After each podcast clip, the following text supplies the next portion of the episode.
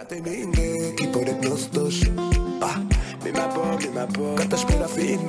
es el podcast de.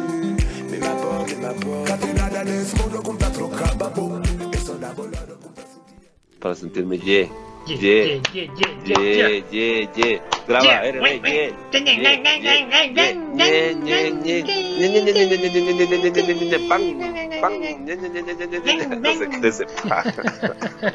Ya así.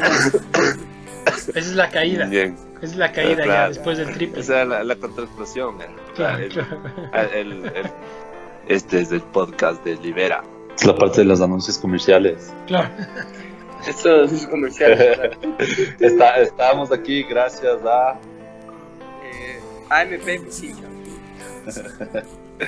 Gracias. Marco, Ve- Marco Velázquez. Marco Velázquez. Eh, medio la introducción de qué es lo que más o menos la del cómo ñan, es el ñan, programa. ñan, ñan, ñan, ñan. Lo máximo es la introducción, ¿ah? Lo máximo. Este podcast de Libera es simplemente conversación entre panas sobre motos. Vamos a hablar de todas las cosas que nos ocurran. No somos expertos, no es que tenemos toda la información, pero simplemente les vamos a compartir lo que, lo que nosotros nos hemos enterado por diferentes medios y, un poco la opinión de cada uno. Obviamente las opiniones de, los, de los ah, invitados. Entonces, bienvenidos al podcast, al capítulo, al, al capítulo 8 es este. Eh, estamos ahora, puta, no nos van a creer, con el gran Martín Castelo. Ah, yo creo que, no sé, o sea, bueno, a nosotros ya nos conocen, Rodrigo Vela por un lado, a mí Santiago Vinuesa, y, al que vale la pena presentarle, como para no alargar mucho, es, es el Martín. Más bien, yo creo que Martín, eh, hagamos en esta dinámica, te presentas y, y después hablamos un poco de las motos, lo que pasó en el, en el acontecer inter- eh, internacional y nacional, y, y- y de ahí otra vez retomamos tu, tu tema. Entonces, cuéntanos más o menos quién eres, Martín. Puta, eh, creo que la mayoría sabe, pero en todo caso, eh, preséntate más o menos qué has, eh, lo- los logros y cosas así. Eh, pucha, a ver, muchísimas gracias por tenerme, aunque eso sucede como fue la entrevista, pero... Eh, De ley, no. Más bien yo te voy a presentar, yo te voy a presentar, o sea, yo voy a decir a los que no conozco, yo estoy casi seguro que los que nos están escuchando la mayoría ya saben, entonces, eh, eh, el Martín obviamente es una persona que ha estado en las motos desde chiquito, yo me acuerdo hace full tiempo que un amigo me dijo, ve, este, este, eh, este enano va a ser puto una bestia, y, y no falló, verás, y, y, y- y le mando saludos también, es el, el, el, ¿cómo se llama? El, el, eh, ya me olvidé. Ya.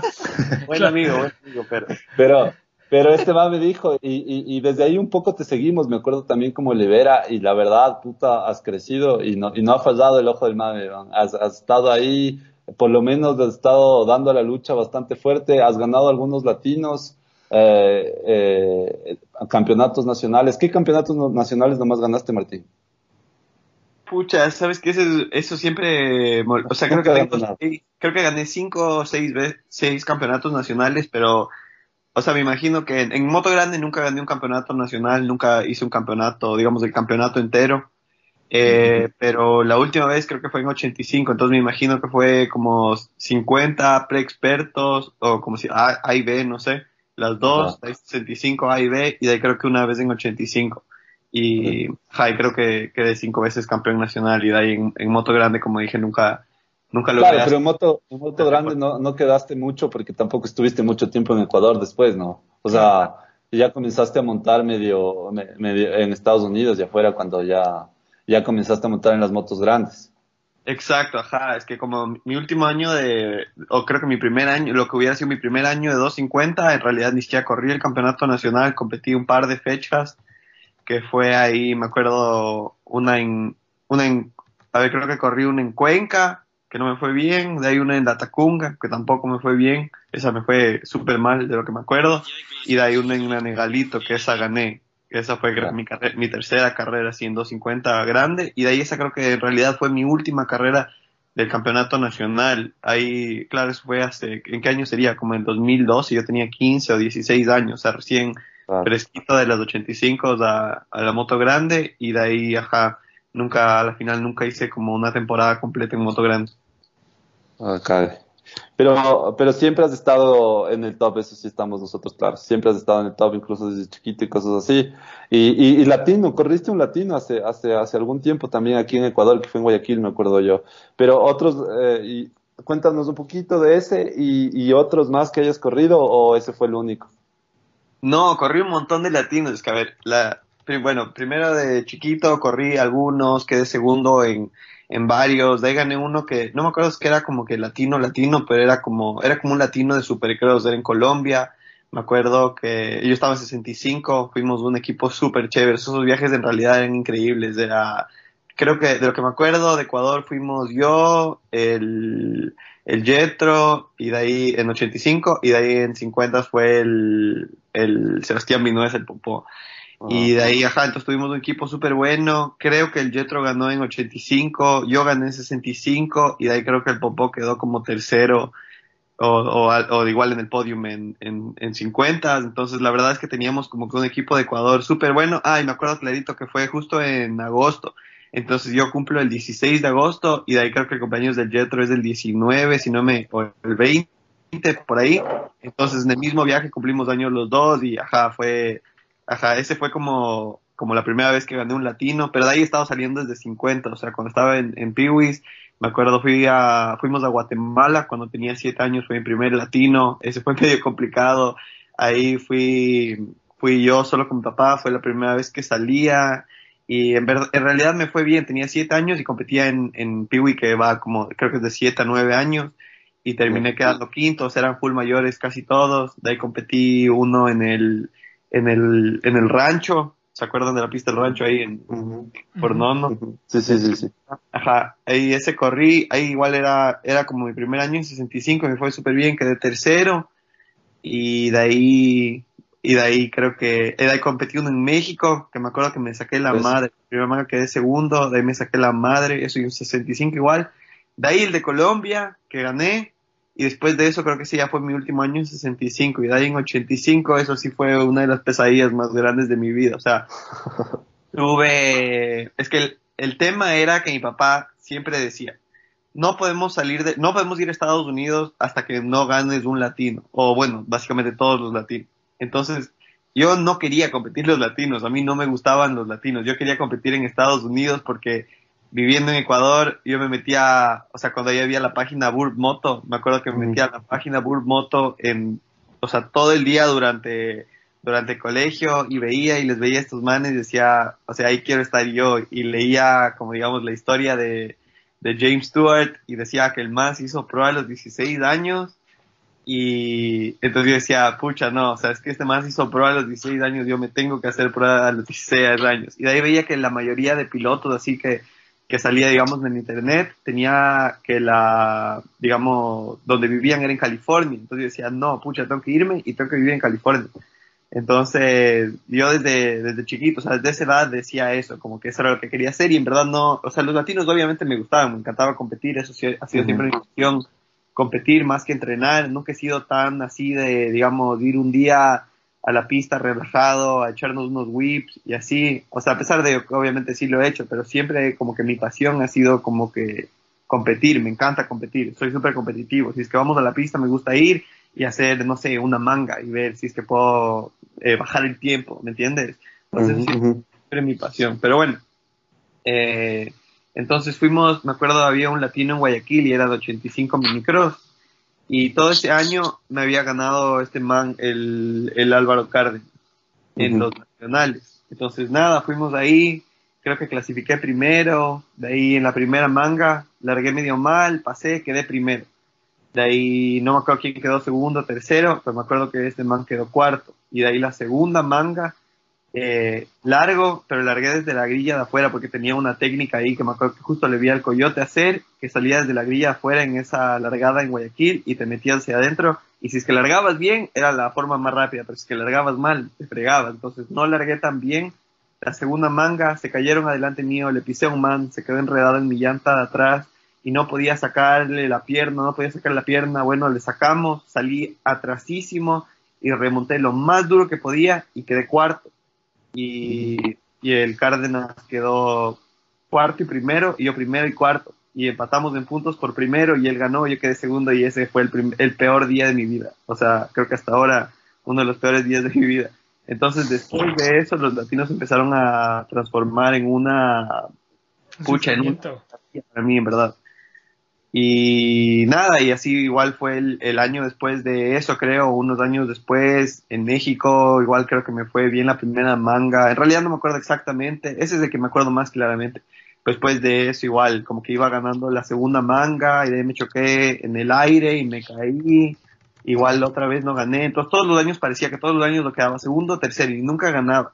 Y la cosa era que mi papá quería que gane un latino para, bueno, a pesar que tal vez esa era una excusa ahí, porque tal vez no tenía como que las posibilidades de apoyarme para que me vaya realmente bien a Estados Unidos. Y yo sentía que ya se me estaba yendo el tren porque porque veía que el, el Q y el Bernardo Mantilla ya se había ido, así algunos pilotos ya estaban en Estados Unidos que eran como que de mi camada, y decía, pucha, o sea, ya, esto si fuera miércoles, ya me va a tocar estudiar algo.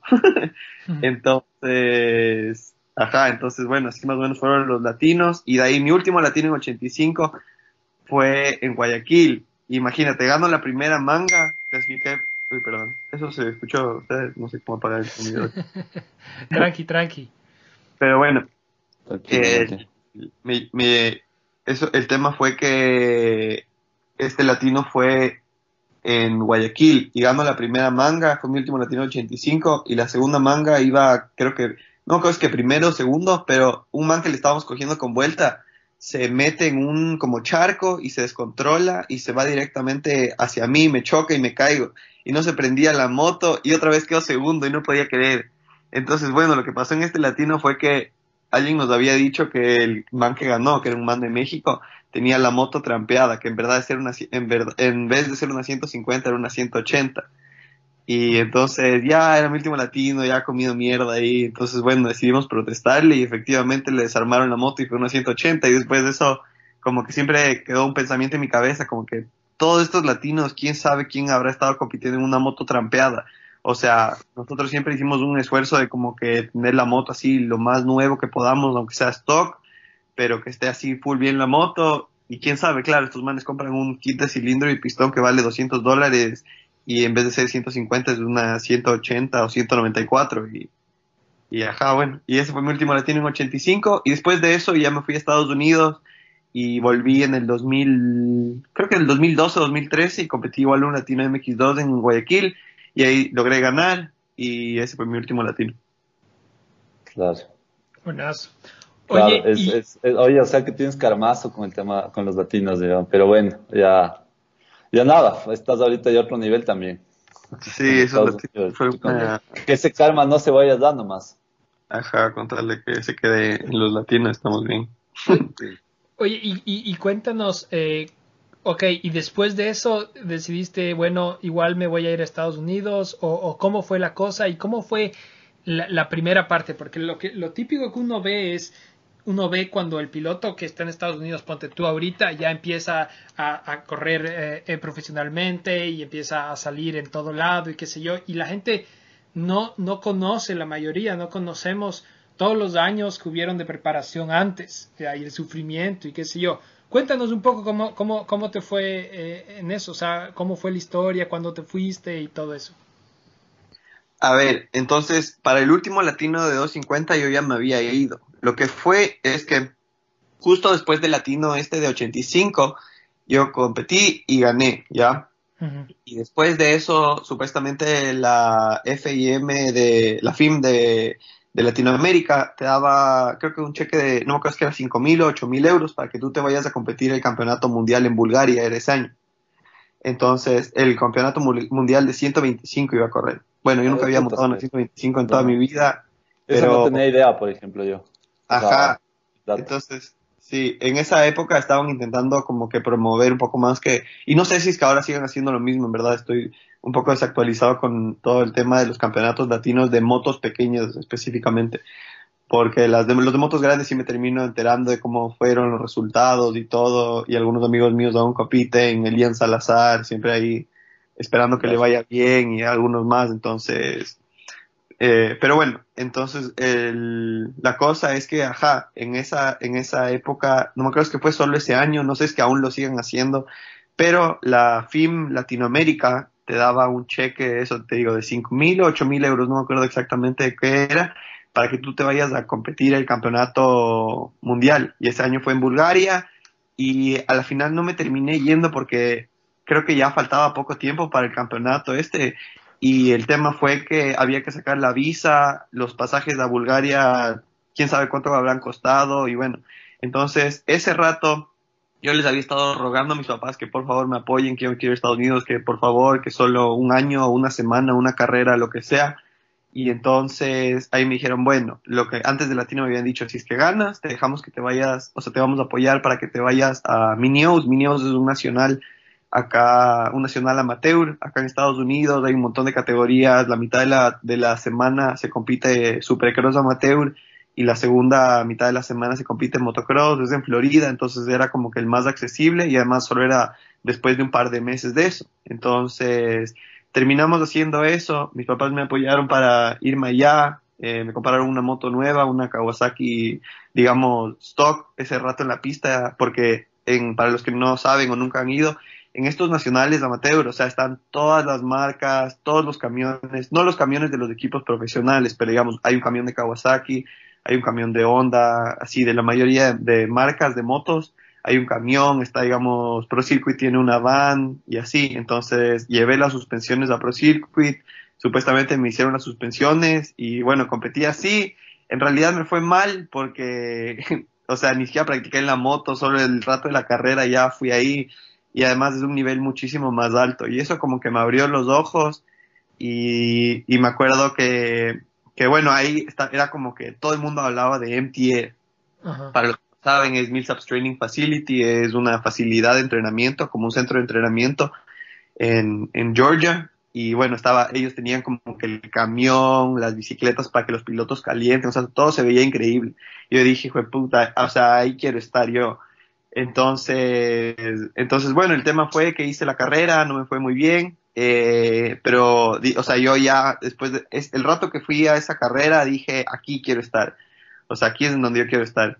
Y bueno, entonces ese, ya después de eso volví a Ecuador, lo que sea, entrené y me quedé con la moto ahí, o sea, en Estados Unidos, dejamos la moto, no me acuerdo a quién le encargamos o creo que al dealer mismo que compramos nos dieron guardando la moto. Y, y bueno, entonces después de eso, como que quisimos, o sea, yo quise volver. Entonces mi mamá me dijo, a ver, si es que tienes notas así excelentes todo el año, te, dejo que te, que te vayas a lo que era un One Week Camp, que era básicamente una semana de entrenamiento acá en pie. Y de ahí, y ahí es el premio. Yo estaba en cuarto curso, pero como te pasabas viendo todo el día World en el colegio, como dijiste antes. o sea, no, no, no, ya. Me fui, a Mini ya me quedé obsesionado. O sea, bueno, yo en verdad ya era un poco enfermo con el tema de las motos desde que me fui. Esta no fue la primera vez que corrí en Estados Unidos. La primera vez que corrí en Estados Unidos, y ya volveremos a ese tema, primero que acabar este, fue que cuando yo corrí en 65 fuimos a Lake Whitney, que es otro nacional en Texas. Y desde ahí yo ya me sabía los nombres de todos los pilotos, o sea, ahí eran amateur, Trey Canard estaba ganando todo en la categoría B, estaba Nico Easy pasando recién a 250, estaba Ian Tretel ganando así en las motos chiquitas, entonces me sabía los nombres de todos. Yo llegué a esa carrera y ya era como, era lo que veía en la página web todos los días, básicamente.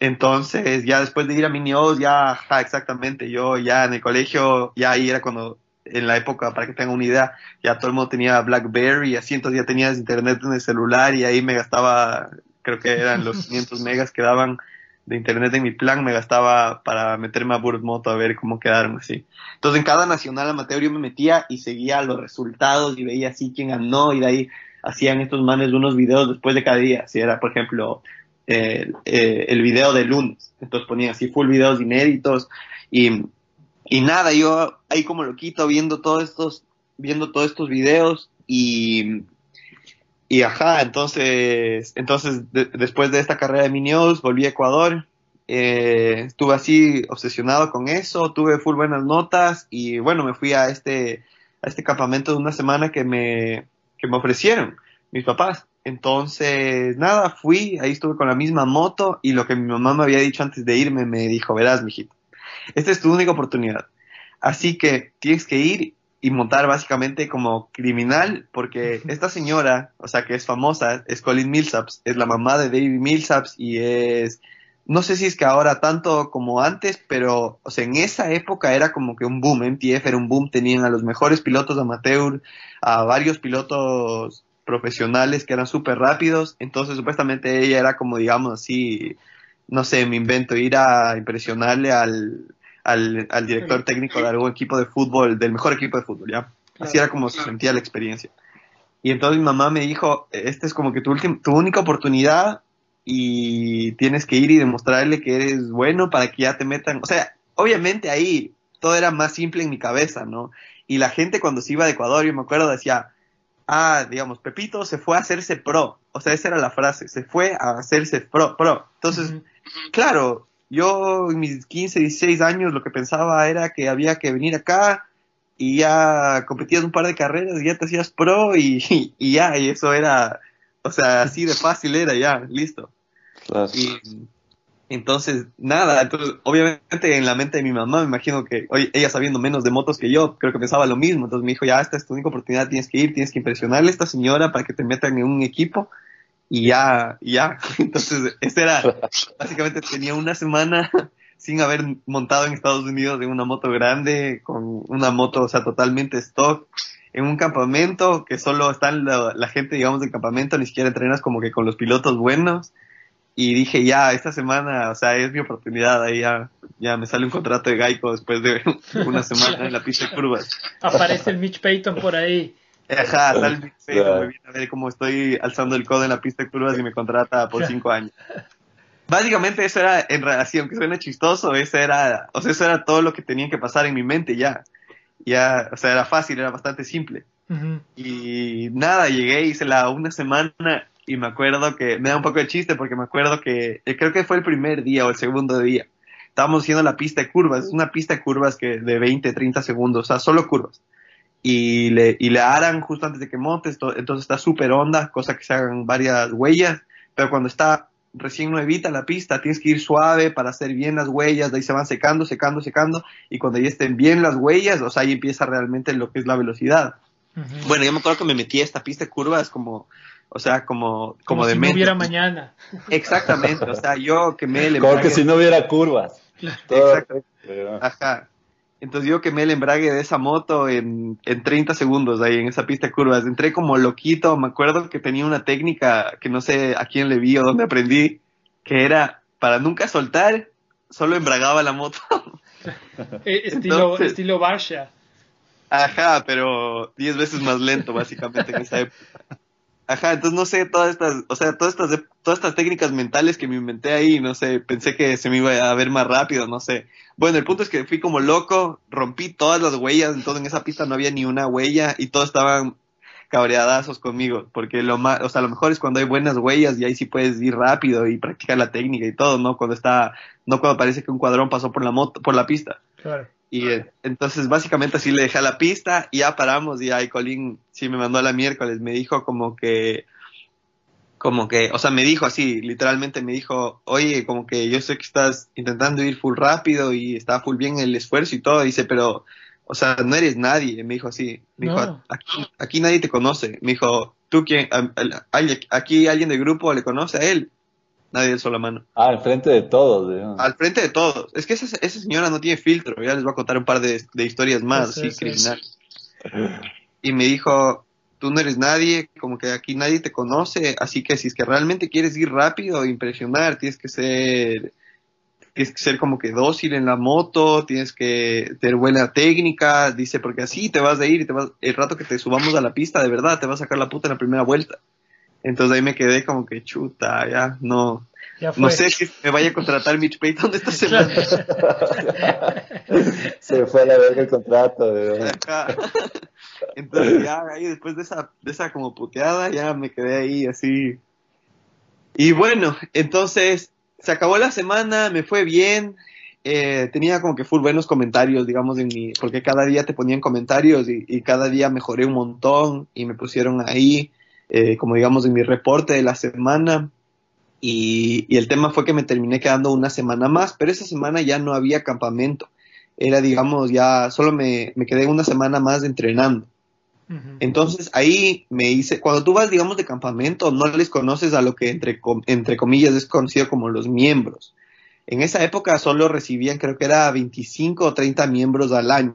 Dentro, eh, dentro de eso estaban, algunos nombres van a reconocer, otros no, pero habían un montón de pilotos. Bueno, estaba Gavin Faith, Jordan Smith, Joey Sabachi, Paul Coates, Dakota Alex, Anthony Rodríguez. O sea, había un montón de nombres en el mundo amateur, full bueno. Entonces, entonces, bueno, viendo eso, era como que ya me quedé entrenando con esos manes la siguiente semana. Y nada, ahí entrené y vi que en realidad me faltaba un montón de nivel y de técnica y de todo eso, pero me, igual, se acabó el viaje, me hice panaza de, de casi todos, uno de mis mejores amigos hasta el día de hoy, ahí fue Jordan Smith, que recién estaba, esto fue como que antes de Loretas, él estaba ahí en el equipo de Factory Suzuki, y bueno, yo me fui a, esto fue como en marzo del 2012 me parece, y entonces yo cogí, volví a Ecuador, acabé el año de colegio y yo les, me acuerdo, o sea, les rogué a mis papás que por favor me dejen irme un año, solo un año, un año, un año, un año y ya. O sea, para hacer quinto curso, digamos, a distancia y volver a sexto curso y tomar el, como que lo que estaba, lo que yo creía en ese tiempo que era mi destino, o sea, acabar el colegio, eh, ir a la universidad, aplicar a alguna universidad, estudiar y ya continuar con mi vida, ¿no? Claro. O sea, al principio no creí, o sea, todavía no, no te metías en el papel de que ibas a ser pro. Mm, no, eso recién pasó hace un par de años. Ajá, realmente. Eh, y bueno, entonces después de eso, nada, pasó eso y entonces les rogué y ya, bueno, finalmente cuando ya estaba a punto de dar, digamos, los exámenes finales, creo que era, eh, ya mis papás me dijeron, bueno, ya sabes qué, te vamos a apoyar un año, ya, como que qué chuchos, dale. Y, y nada, pero ahí la cosa era que ahora ya MTF no es tan, digamos, exclusivo. El último año que estuve ahí, habían como 54 miembros, o sea, ya es un montón de gente que está entrenando ahí. Pero ahí el tema era que primero tenías que hacer un campamento de una semana. Después de eso, si es que pasabas, digamos, el campamento, te dejaban hacer un campamento de dos semanas y después de eso te tomaban en cuenta para ser uno de los 25 o 30 miembros anuales. Porque solo querían tener lo mejor de lo mejor de lo mejor, ¿entiendes? No querían tenerle un man ahí, o sea, que si es que todo el mundo está entrenando, ese man esté ahí, no sé, pegándose una cerveza en el camper, ¿no? Claro. Y después de eso los otros pilotos vean que eso es normal y lo que el tema que Colin siempre decía es que una manzana mala siempre les va a contagiar al resto, entonces no querían tener nada de eso. Claro. Además que, que tú estás compitiendo ese rato con, con un montón de gringos de todo Estados Unidos que también quieren ir y que son rápidos, ¿no? O sea, no es que es cualquier man, ¿no? O sea, 25 Y bueno, a nivel mundial, en realidad. Claro. Porque, ajá, porque el año que yo entré habían pilotos de Estados Unidos, de Canadá, de Alaska, bueno, que es de Estados Unidos, de Nueva Zelanda, Australia, de, de algunos lugares en Europa y, y, bueno, y un par de latinoamericanos. Que ese, cuando yo llegué estábamos yo, el Anthony Rodríguez y el Lorenzo Locurcio. Éramos los tres latinos que estábamos ahí. Pero, pero bueno, entonces, entonces, eh, entonces nada, entonces el tema era que me acepten o que no me acepten para ir a hacer el un año. Entonces me acuerdo clarito, estaba en la clase de química y, y me mandaron un mensaje mis papás, me dijeron ya, ¿sabes qué? O sea, de tanto que les debe haber estado pidiendo, me dijeron ya, ¿sabes qué? Te apoyamos y ahí veremos cómo hacemos, no sé. Y bueno, entonces el tema fue que ese mismo rato, no esperé ni cinco minutos, me metí abajo del, del escritorio en mi clase de química y tenía el número de la Colin Millsap y le llamé. Desde Ecuador. Le dije, A reservar un puesto. Exactamente. ¿Sabes sí. qué? Te, res- te reservo porque me voy a ir a ser pro. Claro. Ajá, exacto. Entonces ese rato cogí, le llamé a la Colin y ella como que así de haber visto un número internacional, y me dijo, ¿quién es? Le digo, soy Martín, eh, ¿te acuerdas de mí? Estuve en un campamento, pero ella sí se acordaba de mí. Y me dijo, ah, sí, Martín, ¿cómo estás? El que, Y digo, el que "Oye, destruyó las huellas, claro. Ajá. No, es que la verdad es que Martín el sí destructor.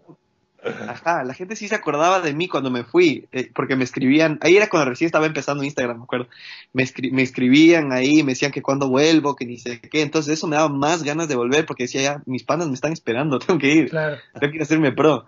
Y, y nada, entonces le llamé ese rato, y me acuerdo que le dije, oye, eh, mis papás me quieren apoyar para irme un año, le digo, ¿puedo ir a entrenar? Y me dice, sí, ven cuando quieras. Y le digo, ¿en serio? Y me dice, sí, cuando quieras. Eh, me dice, "Está- estás bienvenido cuando quieras.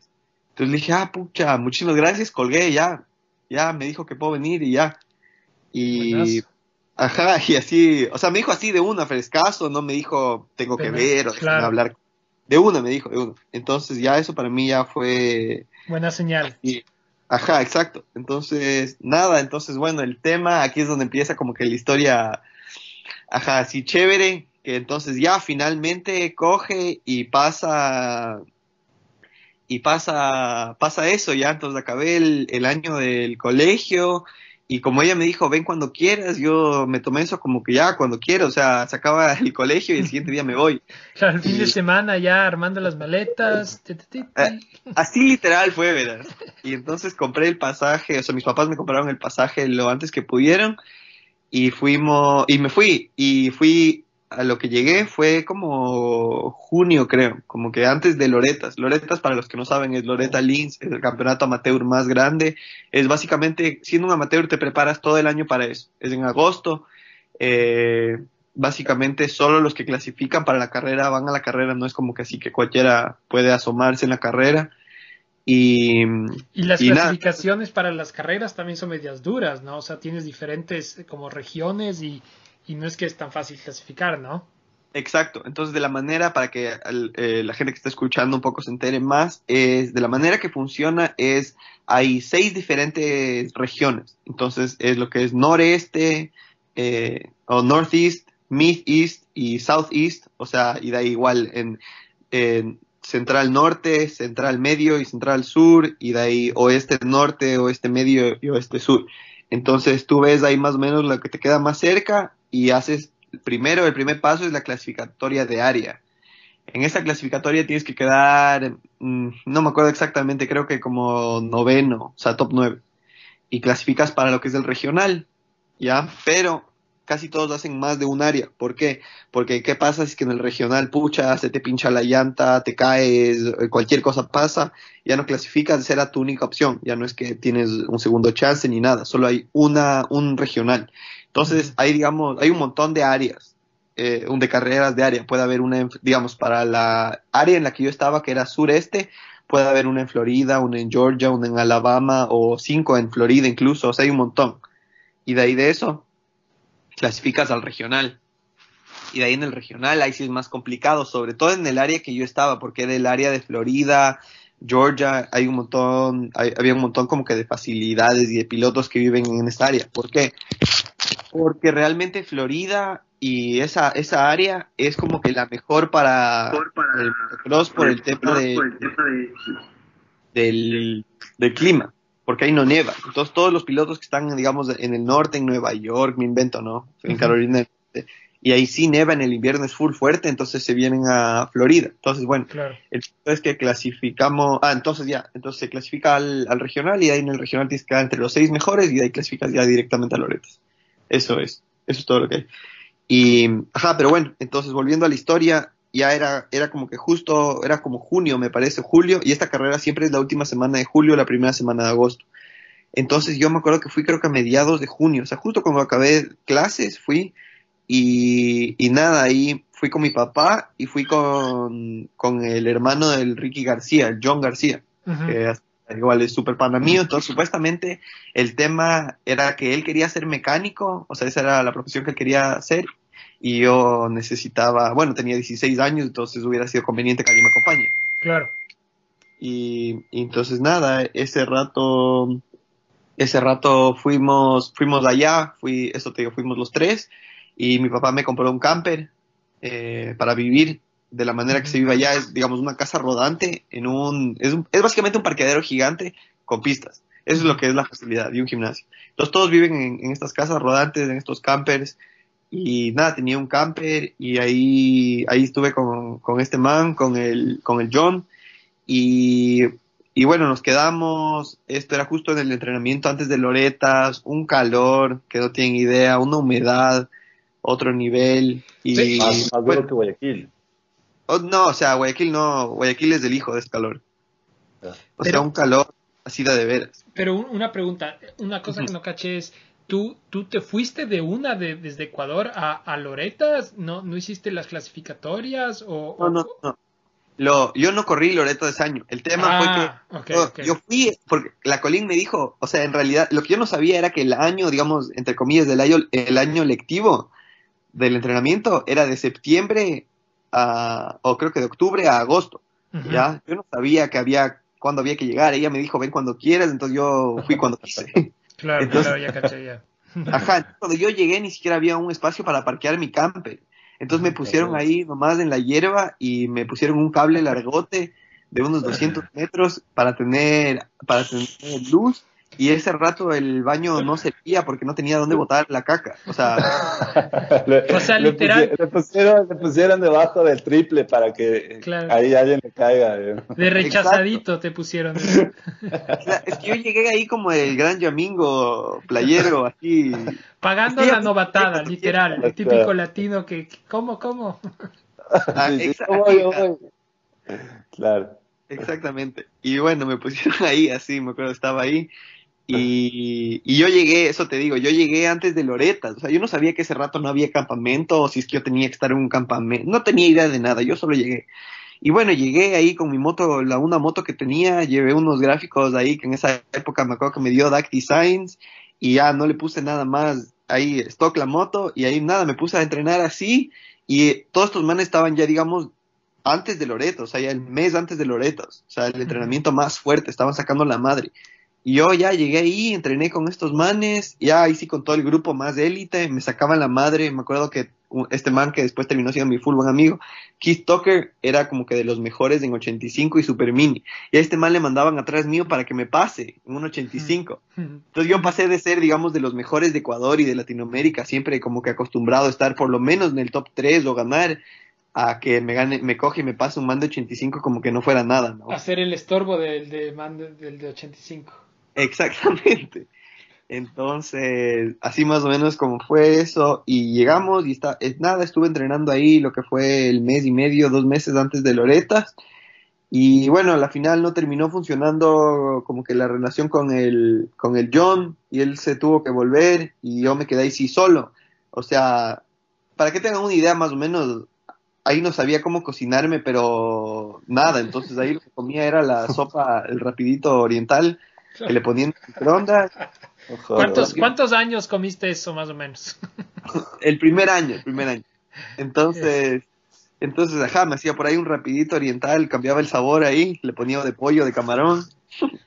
Y, ajá, en realidad casi solo comía, casi solo comía eso, no sabía, o sea, eso digo, 16 años, no había, creo que en esa época no sabía ni cómo usar la lavadora ni la secadora, porque en la casa siempre me daban lavando la ropa, o sea, Claro. Claro. y, Es un cambio de vida súper, súper drástico.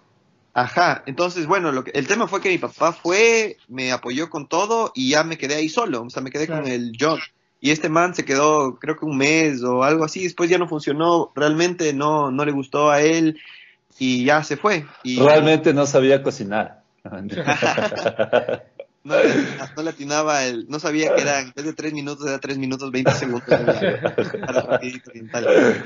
Ajá. Y, eh, ajá, bueno, entonces me quedé solo, no tenía ni licencia de manejar, pero manejaba eh, ahí en Cairo, Georgia, en el medio de la nada, sin saber cocinar, sin saber nada de mecánica tampoco de la moto, y de ahí de repente, o sea, todo fue como que full rápido, de la nada ya no había, ya no había Christian Koch ni, ni Don Miguel que me, no sé, que me preparen la moto para el entrenamiento, eh, tuve ese rato como que, que aprender a arreglar la moto, a lavar la moto, a, a prepararme para el siguiente día, a descansar, a comer, a ir al gimnasio, porque no es como aquí, digamos que en Ecuador, que iba a Maguaña en la tarde y por ahí hacía una manga de 20, ya así, una de 15, y de ahí por ahí practicaba unos wheelies y se acababa. Claro. Después No. de un, un, un hot dog en la gasolinera, ahí estamos. Eh, eh, es que así mismo era, un hot dog en la, en la Puma y de ahí paraba en el Corfú un helado y ya me iba a la casa. Y de ahí al siguiente día lo mismo, se iba al colegio. Entonces, bueno, esto era ya, o sea, esto era... ¿Aló? Y aquí en Ecuador nunca lavabas, lavabas la moto tú, ¿o sí? O sea, sí, por ahí una que otra vez con la manguera, así... No, pero es que es diferente que en Amaguaña, que hay un poco de polvo, no se ensucia tanto la moto. Aquí, Claro. en, esta, en, en, en Estados Unidos, era primero que nada es una arcilla naranja, así una arcilla que, o sea, una arcilla, así arcilla, arcilla, arcilla, tipo la- así como un ladrillo, esa es la tierra. Entonces no solo te mancha la moto, sino que te mancha el traje, te mancha todo.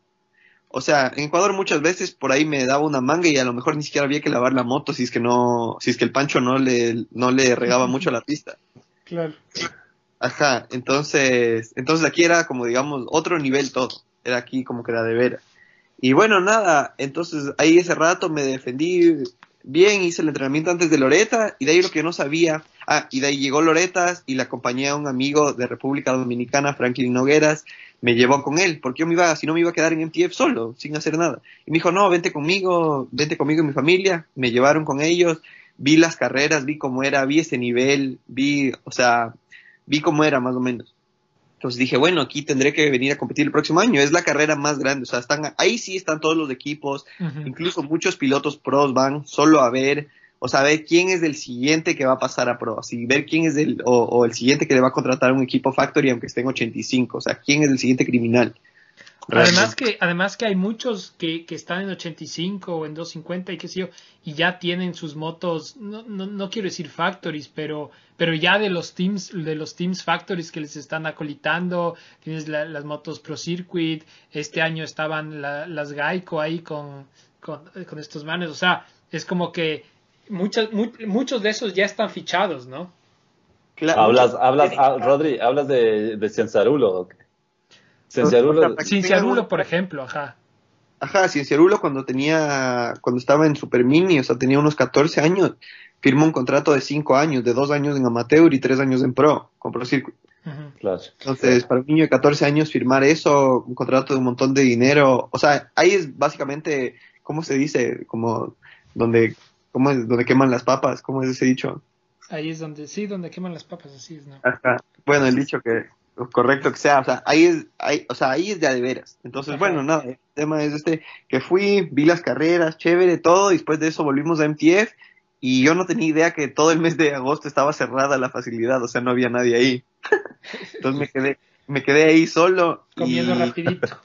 comiendo rapidito, no había nadie, todos los pilotos después de Loreta se van a su casa, o sea, no hay nadie. Es como estar en vacaciones en el colegio, básicamente, porque no empieza aún el año lectivo hasta mediados de septiembre.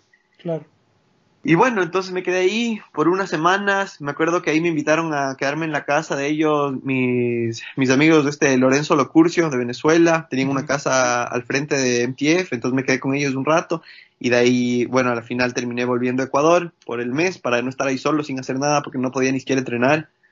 Y, y nada, entonces después de eso, ahí es donde empezó mi primer, digamos, año realmente. Empezó, para no hacerle, digamos, tan largo, empezó el año y de ahí lo primero que tuvimos fue, digamos, estas carreras. Hay diferentes nacionales de amateur. Había lo que los Spring Nationals, que son unos nacionales entre febrero y marzo, creo que son tres carreras. Corrí esas y. Ah, no, a ver, mentira, mentira. El tema fue que después de Loretas ya todo el mundo vuelve en septiembre y te empiezas a preparar para mini O's otra vez. Entonces me empecé a preparar, estaba como que full buen, full buen nivel, me sentía full bien y me saqué la madre dos, sí, como dos semanas antes de Mini. Me- o sea, me saqué la puta, la verdad, quería que me rompí la cadera yo. Ese rato me caí tan duro y me dolía tanto la cadera que ni me di cuenta que me había roto la clavícula. Fuck. Entonces, ajá. Entonces, bueno, ese rato ya me acuerdo ahí, me golpeé la cabeza por primera vez. Era la primera vez en mi vida que me golpeaba la cabeza full fuerte. Y entonces ese rato estaba medio desubicado, me rompí la clavícula. Y bueno, entonces Colín me dijo, tienes que irte a donde este doctor te va a operar. Me- o sea, me caí, digamos, ese día a las 2 de la tarde. Y me dijo, mañana te vas a ir a donde este doctor y te va a operar. O sea, ese, ese rato que me caí, ni siquiera me fui a hacer una radiografía. Esta señora era, es así, Ya súper sabe, ya. sabe la mano. Entonces me dijo, ya está roto la clavícula. Me dijo, mañana te vas a ir a las 8 de la mañana al, a este doctor y él te va a operar. Y yo, bueno, ya nunca me habían operado en la vida. ese rato les llamé a mis papás, me rompí la clavícula, me van a operar mañana a las 8 de la mañana, no hubo chance ni que me vengan a ver, nada. Ah, me olvidé de decir, para ese entonces yo ya me iba a volver solo, pero mi amigo el Papu Vivanco, él me dijo, yo te acolito. Y bueno, ahí habla- habló mi papá con el papá de él y, y ya, y éramos full panas, entonces, nada, me acolitó el Papu y el Papu vino conmigo. Y el Papu me estaba como que acolitando con el tema, ayudándome con lo de la moto, la mecánica. Obviamente ya estaba con alguien, estaba con un pana, no estaba solo. Y bueno, entonces fue mucho más fácil realmente cuando ya estuve con él.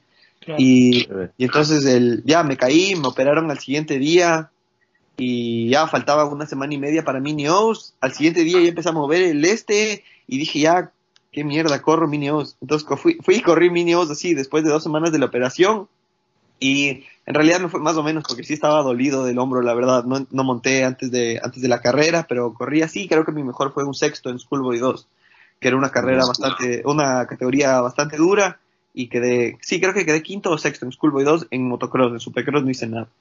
Y, y entonces nada, ya ese fue un buen resultado, la verdad, mi primer nacional así ya entrenando allá.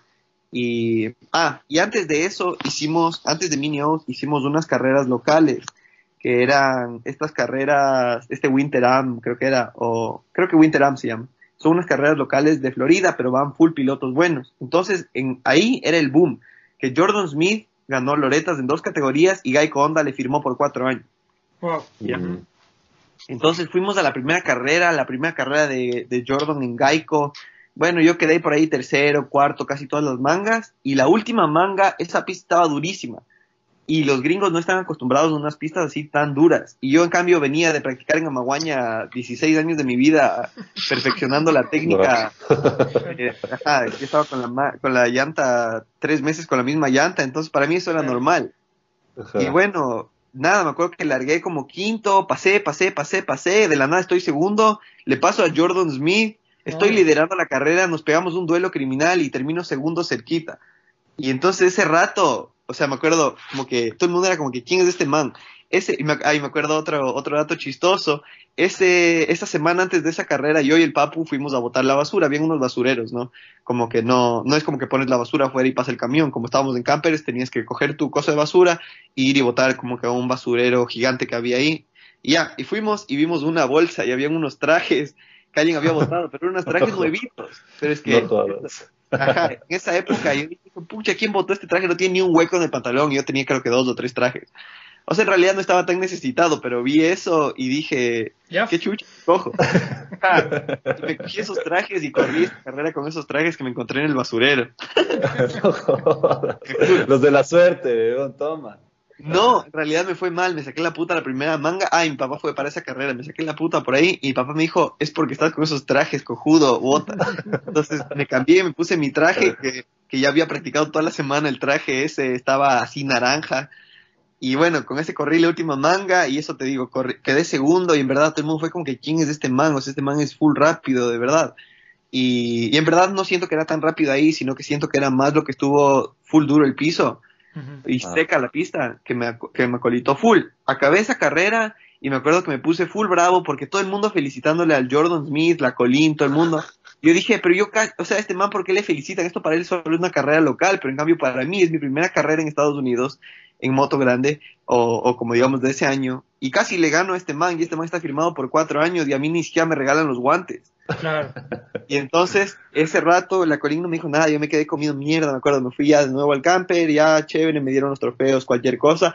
Volví el lunes a MTF, o sea, el lunes del primer día de entrenamiento, Colin me dijo, oye, te, eh, te quería felicitar ese rato de, de la carrera, dice, corriste full bien. Me dice, ¿tienes auspiciantes? Y le digo, no, nada. Me dice, sí, nada, nada. No, entonces el, el digamos, el, esto fue el lunes, el miércoles ya tenía ahí unos 10 pares de goggles, eh, como seis trajes y, y, ajá, y no me acuerdo qué más, y unos neck braces creo. Entonces ya ese rato me, me dieron full cosas y yo ya con eso emocionado.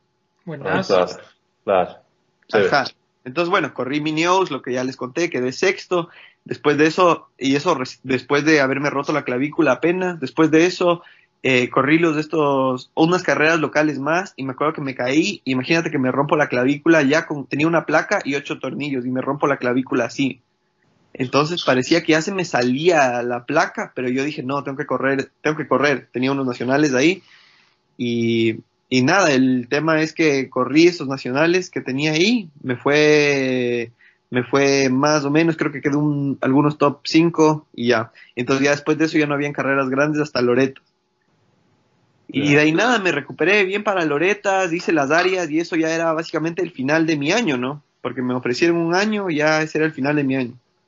Para ese entonces yo ya estaba solo porque el compromiso con el Papu era que él creo que se quedaba tres o cuatro meses y de ahí él iba a empezar la universidad o no sé. Pero ese era siempre el compromiso desde el inicio, entonces él ya se tuvo que ir y ahí me quedé solo y nada, entonces hice, hice las, las áreas, los regionales, clasifiqué de una, estaba súper feliz porque clasifiqué en el área sureste de una, en el regional, en las categorías 250B y 250B modificada, que habían bastantes, bastantes buenos de ese año en la categoría.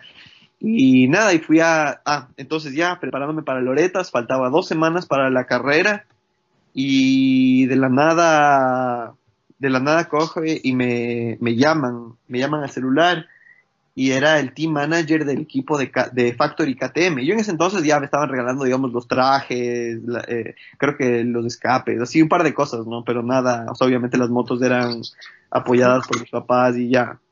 Ya. Y entonces me llama el, el team manager del equipo de KTM y me dice, oye, nuestro piloto se lesionó, queríamos ver si es que tú quieres correr para el equipo, solo para este fin de semana, o sea, para la semana de Loretas, y si es que quieres, y si es que, y, hay una oportunidad que tenemos un contrato de tres años después de eso, y vamos, y serías un buen candidato si es que te va bien. Buenas. Entonces, Acá de... dije, pucha, ese rato, ya, y me dijeron, te daríamos la moto en una semana. Entonces, yo me puse a ver para el tema de que yo en ese entonces estaba montado una, una Kawasaki. Entonces, nunca había montado, creo, una KTM en moto grande. Y entonces ese rato le llamé a mi papá y le dije, mi papá dijo, pucha, ¿será de que te cambies de moto ahorita, Mm. dos semanas o una semana antes de la carrera, y, y una moto que nunca has montado en vez de ya correr en tu moto que estás acostumbrado. Además, Yo- el cambio por el chasis es grande, ¿no?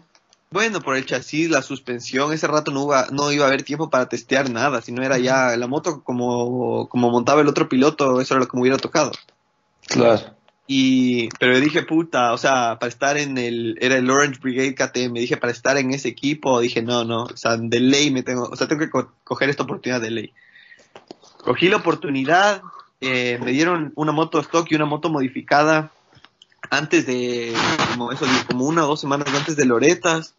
Hice, practiqué creo que dos días y después un día ya antes de Loretas y de ahí nada, fui a la, fui a la, a la carrera y tuve un montón de atención solo en la práctica, así full más gente me tomaba fotos, o sea, de, de Bur- ahí fue la primera vez creo que salí en Burb Moto y así, entonces ya todo ex- excelente, así estaba con mis trajes nuevos, mi casco nuevo, me acuerdo. Y bueno, todo- ahí sí, o sea, viviendo el sueño. Ajá, Y- y bueno, nada, entonces practiqué las primeras mangas, me fue ahí más o menos, creo que unos top 10, lo que sea. De ahí fundí la moto modificada en la segunda manga, que era una manga de lodo. Estos manes de KTM estaban emputadísimos porque la moto aparentemente estaba humeando.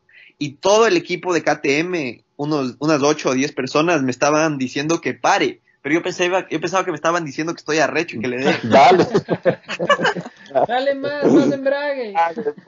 Exacto. Entonces yo ahí le di y fundí la moto. Y ahí estos No. manes conmigo me dicen, te estábamos diciendo que pares, como que no entendí, no entendemos.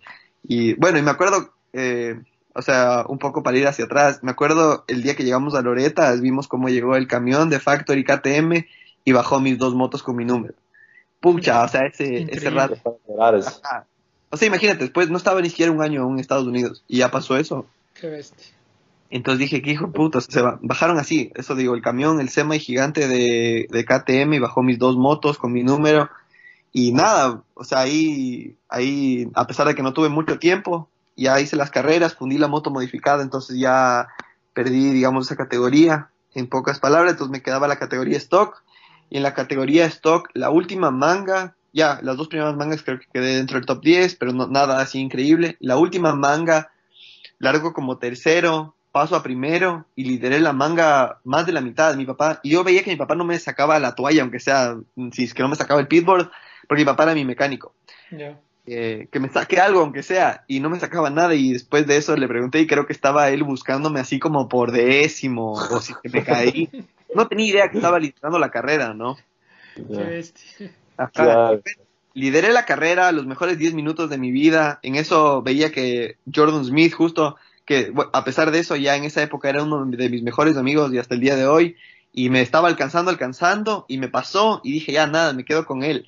Y me quedé con él y quedé segundo. Entonces fue un momento Ah, súper chévere porque uno de mis mejores amigos quedó primero, yo quedé segundo, Y eh, y tercero quedó, tercero, imagínate, quedó mi otro amigo Keith Tucker, que les digo que era el que estaba en la 85, que le daban atrás mío para que me pase. Buenazo. Entonces quedamos los tres en el podium y de ahí y les ganamos a pilotos que ya estaban firmados en Monster Kawasaki. Estaba Idarian Sanai, estaba este man Justin Hoft, que estaba en esa época en Troy Lee Honda, en vez de lo que es ahora Troy Lee KTM. Y, o sea, les ganamos a varios pilotos, o sea, les gané a varios pilotos que estaban ya firmados. Entonces, para mí ese fue un momento súper bueno. Me habló un ya ese rato estando en el podium, se me acercaba. Yo estaba tan nervioso que para la entrevista ni siquiera me saqué la pechera. Eh, le No se agradecí sacó el casco. Oye, oye, ¿cómo es la premiación de esas carreras? ¿Es por carrera? ¿O no hacen un...? O sea, en En Loreto general. te ponen manga. Entonces el Ah. rato acaba la manga y te subes al podium. Y ahí te hacen una entrevista y ahí está. O sea, es increíble. Ese fue, yo creo que, ajá, uno de los No mejores momentos de mi vida hasta esa época. Entonces, bueno, y hasta ahora en realidad. Pero te suben, te entrevistan. Era mi primera entrevista en inglés. A pesar de que sí hablaba inglés bien, ese rato por ahí me trabé. Me olvidé de agradecerle a mi tío que se quedó, creo que tres semanas conmigo, ayudándome a prepararme para esa carrera. Y bueno, ya ese rato no me importaba nada, me tomaron fotos, salí en, en la página oficial de, de KTM, creo, de ahí eh, en Burb Moto, me habló, me estaban hablando así de FMF, de Pro Circuit, porque están ahí todos, en, hay como unas carpas que se queda el top 10 después de la carrera, al top 10 le meten ahí, y te dan agua, y pucha, yo, o sea, mejor momento de mi vida. Qué bacán. Y, y nada, entonces después de eso ya se acabó mi año, ya me tenía que volver a la casa y ya se acabó, ¿no? Y a estudiar, y a estudiar administración. Ah, Ajá, quién sabe. O sea, y, y, y bueno, nada, entonces después de eso ya se acabó eso y ahí Colin habló con mis papás. Obviamente todo el mundo estaba súper feliz por mí. Y ahí Colin habló con mis papás y dijo, oye, no, como que este man realmente sí le veo full buen potencial y creo que se debería, creo que se debería quedar y, y le deberían apoyar y, o sea, la verdad es que sí le veo un futuro y todo. Entonces de ahí era el tema como que, pucha, ¿y ahora? Entonces, a la final, el, lo que sí fue una fregada que no, o sea, que me, digamos, me cagó un poco, fue que no me dieron el contrato de KTM, sino que le dieron a, a la final en la general quedé quinto. Eh, o sea, quedé segundo en la manga, pero quedé quinto en la general. Y le dieron ese contrato a un man que se llama Josh Osby y no me dieron el contrato a mí. Él quedó cuarto y yo quedé quinto. Pero él tampoco tenía equipo, éramos los únicos dos sin equipo, creo, en el top 10 o en el top 5. Y, y ya nada, pues se fue ese man, se quedó ese man con el equipo, yo volví a mis Kawasakis, mis papás me di- decidieron apoyar un año más y nada, o sea, para no alargar tanto la historia, me acuerdo ese año en Mini Oz, entré, fui el más rápido, clasifiqué primero en, en, en tiempos, en el Supercross, que es la primera porción de la semana. Eh, en, las clasificatorias me acuerdo que le, me di un duelo con unos con un man que se llama Ryan Surratt, que estaba firmado en, en Star Yamaha, y otro man que es Mitchell Harrison, que estaba en, en, Monster Kawasaki me pegué unos duelos, despasé, nos botamos, nos caímos, todo. Y entonces dije, pucha, oye, esta semana realmente puedo ganar todas mis categorías. O sea, realmente creía eso. Y la primera final quedé tercero, pero fui el más rápido. Y la segunda final me caigo con un man y me rompo el hombro. Qué verga. Ajá, y se acabó. Y ahí, desde ahí empezó una mala racha, digamos, como con lesiones, caídas. Y en verdad ese año ya no fue bueno. Ese año en Loretas me fue mal. Y, ajá, y esa básicamente fue mi historia de, del motocross amateur. Pero, pero bueno, lo que he visto hay, hay muchos que, que tienen ra- rachas así. O sea, incluso si es que tú te vas a, a- a los pros, ya el- convirtiéndose en pro, tú le ves a, a Cinciarulo, también tuvo una racha así, apenas pasó a, a, a ser pro. Es como que, no sé, es parte de, ¿no? Es, es algo que tienes que pasar igual.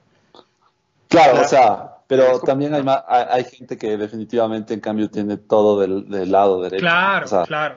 hay gente que le va súper bien en todo y como que todo le, le va escalando fácil. Y hay, creo que más del 90% que siempre tienen algún tropiezo y te toca ir luchando contra eso de ley.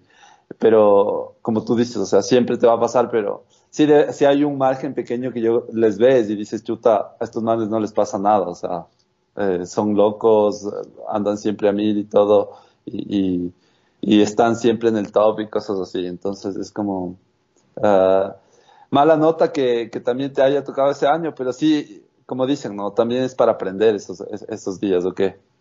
Exactamente, entonces esas, ajá, esas rachas fueron, esas rachas así como que de, me rompí la clavícula, me terminé rompiendo la clavícula como cinco veces, la misma.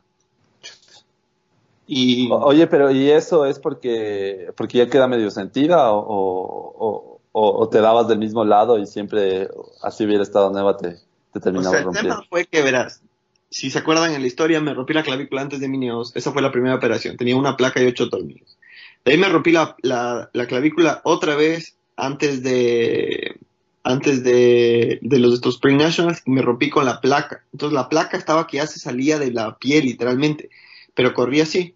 Después de eso, en mini O's, cuando me rompí el, ahí lo que fui, fue que me rompí creo que la escápula y el homóplato.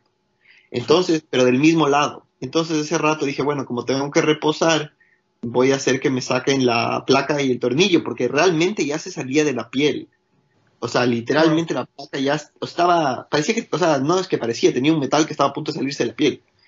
Y entonces volví a Ecuador, me sacaron la placa y ya supuestamente me había recuperado de lo del homóplato, pero el doctor me había dicho que se demoraba seis meses en recuperarse, digamos, lo que son los huecos. La clavícula estaba totalmente sólida y buena, pero como tenía, es un, es un hueso tan pequeño y yo tenía una placa y ocho tornillos, me dijo que se demora de seis a ocho meses, creo que era, en que se consoliden los huecos de los tornillos. Entonces ahora tengo un hueso que está consolidado, pero perforado en ocho lugares. Claro. Entonces, eh, pero me dijo que bueno, que en realidad estoy bien para hacer actividades normales, creo que después de un mes o dos meses. Y volví a entrenar normalmente y me caigo, ahí realmente sí me caí duro, pero me caigo duro y se rompe otra vez la clavícula en uno de los huecos. Claro. Qué hueva. Entonces ahí me tuvieron que, ahí me tuvieron, y todo esto, la misma clavícula, el mismo hombro, tenía ya hecho pedazos. En algún, en algún, algún tiempo tuve problemas con, digamos, con los nervios, que estaba haciendo una manga y se me dormía el, el hombro, no podía alzar el hombro. Y entonces ahí no sabía qué era, me fui a algunos doctores, intenté hacer diferentes terapias para que me ayude y nada me ayudaba, ¿no? O sea, no, nada estaba roto, no sabía qué pasaba en realidad, o sea, esa fue una, una de las épocas más frustrantes porque, o sea, una cosa es, digamos, ya te rompes la mano, te rompes el pie, y sabes que en seis meses o ocho meses o un año o el tiempo que sea vas a estar bien, pero si es que no sabes ni siquiera qué tienes, entonces, o sea, teóricamente estás bien, pero ¿y cómo entrenas así si es que se me dormía el hombro en plena manga? en pleno salto, tu raza. Ajá, entonces, entonces, nada, eh, ese rato me operaron otra vez de la clavícula y ahí me pusieron ya, esa fue la operación final. Tuve, ahora tengo dos placas y 16 tornillos en la clavícula. Y, ya, ya quedó ahí, o sea, ahorita sí está hecho Iron Man la clavícula, no se rompe. O sea, ojalá, espero, ¿no? Tocando madera, pero está full fuerte. Chévere. Y de ahí, ajá, y de ahí, o, sea, después de un tiempo me rompí en cambio la derecha, entonces la derecha también tengo operada. Fue un poco mala suerte con el tema de, las clavículas, pero ya, ya pasamos de época. Buenas, y después eh, tienes esta época media complicada y, y de repente, o sea, lo que, lo que nosotros vemos, de repente apareces tú eh, y empiezas a, entrar en los, estás en el Supercross, eh, o sea, ¿Cómo, cómo, cómo llegaste al momento en el que ya empiezas a, clasificar a los supercrosses?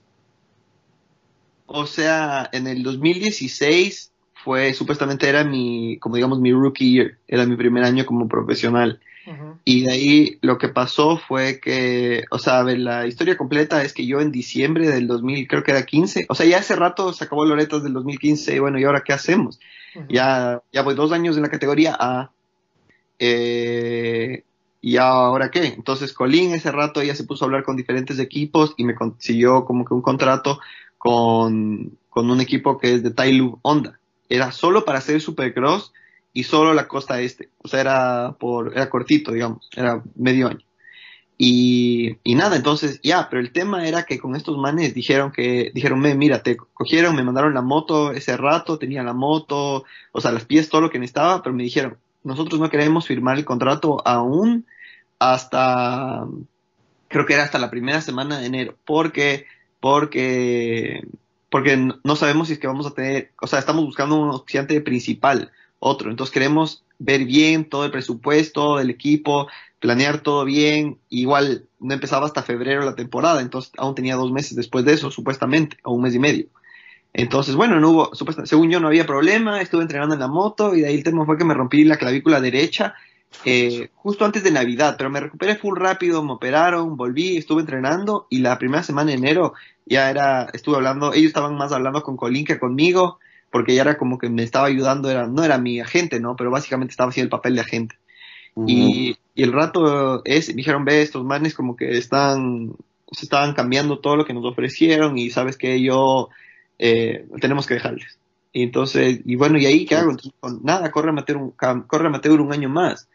Entonces, bueno, ahí se acabó todo el equipo y ahí el tema fue que cuando yo me rompí la clavícula estaba en Ecuador y este señor, Jorge, había visto uno de mis posts, ahí estaba full activo en Facebook, y había visto uno de mis posts en Facebook, y él es el dueño de la compañía que se llama Ivy Corp, es un grupo financiero eh, de inversionistas, y bueno, el tema fue que ellos le estaban auspiciando al Julio Moreno en, creo que era Fórmula 2, Fórmula 3, no sé qué, era en carros.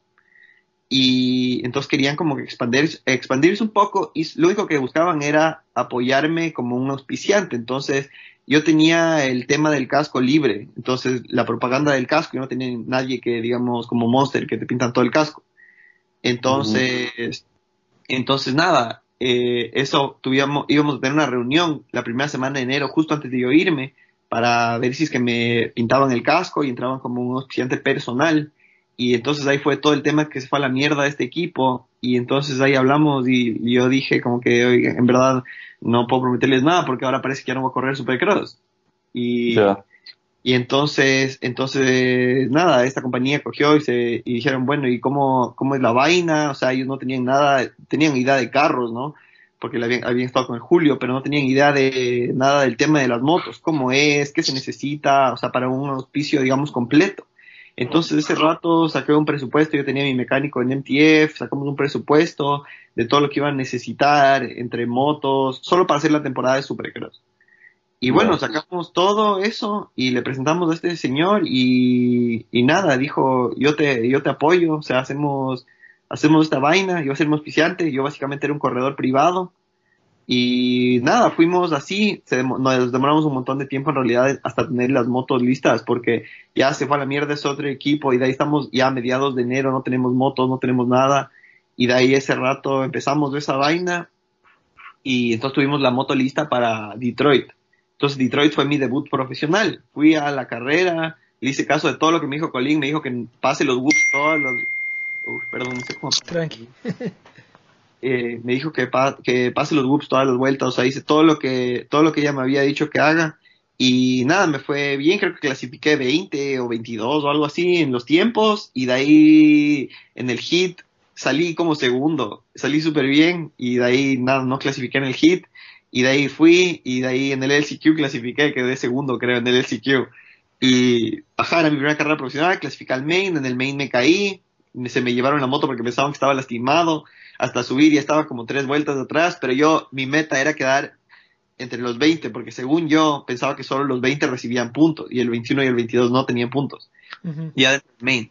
Y bueno, terminé creo que 20 y, o sea, ya un par de vueltas atrás de lo que me caí y de ahí nada, recibí un punto, entonces ya dije, pucha, o sea, ya, esa fue mi primera meta. De ahí mi segunda meta obviamente era hacer los mains consistentemente y tal vez top 15 o quién sabe. Pero bueno, el punto es que entre esa semana y la siguiente carrera me caí y me rompí el lumbre. qué hueva. Oye, una pregunta, una pregunta también en eso. ¿Cómo hacías eh, en el tema de las motos para, para, para equiparle? Básicamente tú ahí estabas corriendo contra Motos Factory y, y, la tuya. ¿Y, cómo, cómo, llegaban a un nivel medio bueno en ese? yo, tenía, Yo, yo ahí tenía un mecánico ya, que este man fue básicamente se encargaba de todo. Entonces de él, en, ahí en ese preciso momento, el rato que empecé con este auspiciante, entre comillas, se, se hizo como que digamos del team manager, si es que fuera un equipo. Entonces él se encargaba de, a ver, ¿sabes qué? Vamos a preparar la moto con este man. Él tenía un amigo aquí en California que se llamaba Navin, entonces preparó la moto con ese man, eran unas ondas, porque ya estaba montando onda, mandando suspensiones a Enzo. Obviamente nada fuera de, de lo común, todo podías comprar. O sea, Pero nada, ahí armaron una moto súper chévere y... Por eso, por eso de alguna forma también es doble mérita estas temporadas, porque la moto tampoco es que es una moto puta de...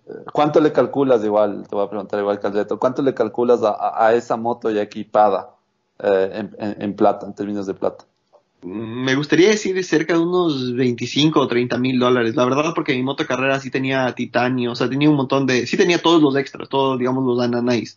Pero todo lo que podías comprar, ¿me entiendes? No era nada, como digo, nada fuera de lo común.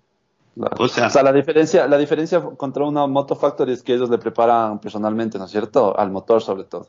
A ver, las diferencias, la, bueno, una de las diferencias es que tienen, primero, la primera diferencia es que ellos no tienen un límite de presupuesto, ¿no? Entonces, si es que, digamos, tienen 10 técnicos japoneses o americanos o lo que sea, y uno de ellos dice, oye, ¿sabes qué? Pucha, ayer tuve un sueño y se me ocurrió que si es que le hacemos a esta pieza de tal manera, eh, pucha, vamos a ganar más caballos. Entonces, ellos no tienen límite de presupuesto. Entonces, ¿sabes qué? Mandamos a hacer la pieza a las medidas perfectas, cogemos, ponemos en el motor, probamos, se fundió la moto en 20 minutos de que le probamos, no pasa nada. Ahora hagámosle un poco más pequeña. Entonces, así, entonces, los presupuestos de los equipos factory para lo que es el lo que es conocido como el development de la moto es no tienen límite entonces uno, una de las ventajas es eso que ellos pueden probar por todas partes hasta ver realmente qué es lo más rápido. Mientras un preparador de motos a lo mejor puede hacer eso, pero obviamente hasta cierto nivel, ¿no? Si es que tú tienes tu empresa de preparador de motos y estás facturando, me invento, ¿no? 100 mil dólares al año, no te vas a gastar los mismos 100 mil dólares en hacer, en hacer la investigación y el development de una sola moto, ¿no? Claro. Exacto. Además que, que en las factory ellos tienen development que se hace en Japón y también en Estados Unidos, ¿no? Exactamente. Y aparte de eso, muchos de los equipos tienen un piloto, un test rider que prueba la moto antes de que los pilotos prueben la moto. Entonces él ya como que dice, sabes que esto funciona, esto no funciona, y entonces que tenían 20 cosas para testear, este man coge y saca las mejores 7 cosas. Entonces ya, o sea, hace como que simplifica el proceso de testear. Entonces, uno es eso, una de las diferencias. Dos, obviamente es que tienen un montón de técnicos que han estado en la industria por años y tres es la suspensión. O sea, la suspensión no necesariamente es una suspensión mejor, sino mejor seteada es la suspensión. Entonces, ¿por qué? Porque ellos tienen el, tienen el chance de, de ir a la pista, no sé, los días que quieran con el camión de las suspensiones y probar y, ya, y no hay, no hay, no hay complicación. Entonces, ajá, entonces eso, esas son las diferencias más grandes en mi opinión. El presupuesto. Claro, porque por ahí entonces el resumen es que las motos por ahí pueden estar casi en el mismo valor de costo, pero el, el, el, costo de atrás de desarrollo sobre todo sería el más alto que tienen las motos factory o las, las Pro Pro, ¿no es cierto?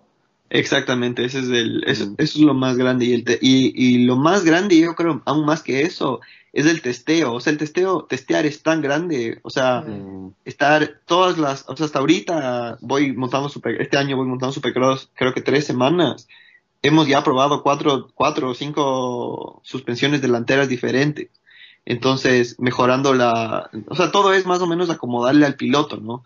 Porque, digamos, en un equipo no es que Cooper Webb y Muskin tienen la misma moto, Sí, tienen los mismos, si es que realmente quisieran, podrían hacerle la misma moto, tienen, digamos, el mismo alcance, pero muchas veces las motos son totalmente diferentes, en realidad no son ni siquiera parecidas. Pero al tema, o sea, llegando a los detalles que, por ejemplo, muchos pilotos ni siquiera les gusta tener el pasador delantero de la llanta de titanio porque se siente mucho la rigidez en el volante. O sea, cosas muy pequeñas, ¿no?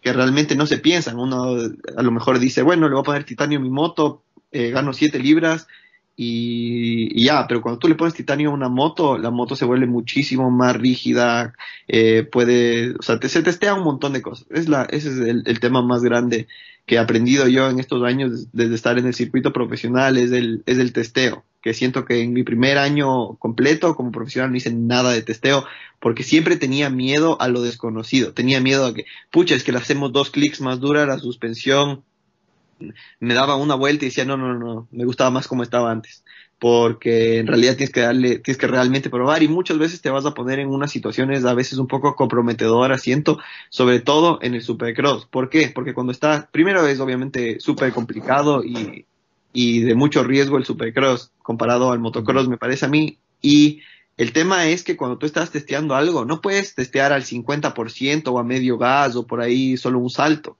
sino que tienes que hacer vueltas a, a fondo, porque solo así vas a saber si es que funciona o no funciona. Claro. Claro. Por eso es En- que Honda tiene su, su, el, su- el, el piloto que prueba las motos de Stray Canar. Exactamente. Claro. Entonces, ajá, entonces básicamente, básicamente así es el, el tema este del testeo, es súper, no es, no diría que es tan complicado porque a veces le atinas de una, pero otras veces sí tienes que estar cambiando, cambiando, cambiando, y puedes llegar a la carrera y ni siquiera te gusta la moto, en verdad, puedes llegar a la carrera y ni siquiera te sientes bien en la moto, después de haber testeado por dos meses, entonces, o puedes llegar a la carrera pensando que, pucha, que estás en el mejor setup que has tenido, pero obviamente las condiciones de carrera son diferentes, llegas y en la primera práctica dices, ¿qué estamos haciendo? No, está mal la moto. Exacto, por ejemplo, Ah, por ejemplo, en la, en la carrera que quedaste dentro de, en la que llovió y todo, o sea, ahí ya no importa nada la, la moto. Claro, Oh, ahí no sí. importa. O sea, bueno, obviamente por la alargada un poco y que no se Claro. funda. Claro, claro. Pero, eh, ¿qué carrera fue esa? Eh, ¿Y estuviste y terminaste la final dentro del top 3, me parece, o qué? ¿O top Top 10? 6, ¿no fue? Sí, No, quedé sexto. sexto. Fue Diego. Eso fue en ah, San Diego. Sí, en San Diego. Eso fue el año que pasó, ¿no es cierto? Oh, ajá, o sea, este Sí, año. este año. el 2019. Ajá, esa es la temporada esta. Chuta, eh, cuéntanos Oye, un oye, poco- espérate, yo tengo una pregunta. A ver.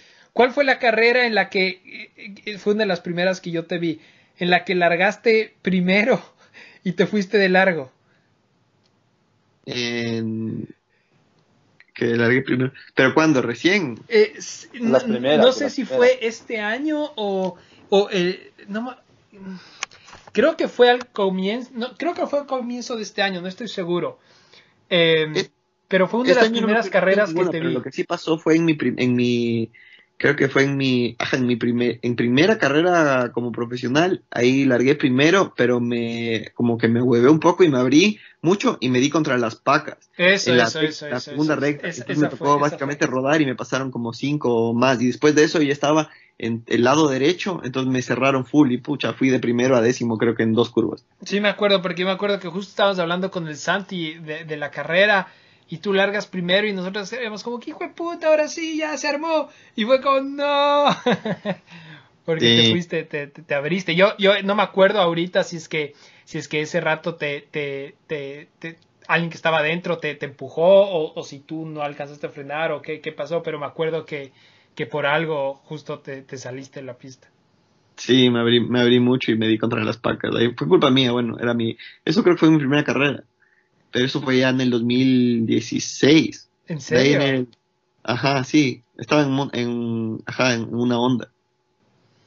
Puede ser. Yo, yo la verdad no, no, no me acuerdo exactamente, pero me acuerdo haber visto eso en eh, una de las primeras veces que te vi y dije, pero no sé por qué pensé que era este año o el anterior. Y pensé, puta, casi. Ajá, no, no, no, no, no fue este año. Este año la, la única vez que largué primero que lideré por un poco fue en Anaheim 1 en la primera carrera que, que estaba lloviendo un poco en el hit. De ahí, aparte de eso no tuve ninguna largada así excelente, excelente después de eso. O sea, como para liderar. Tuve un par de largadas buenas, pero ninguna como para liderar. Oye, ¿y qué tal, qué tal es largar así en una carrera pro, en la AMA? O sea, debe ser, debe ser una locura.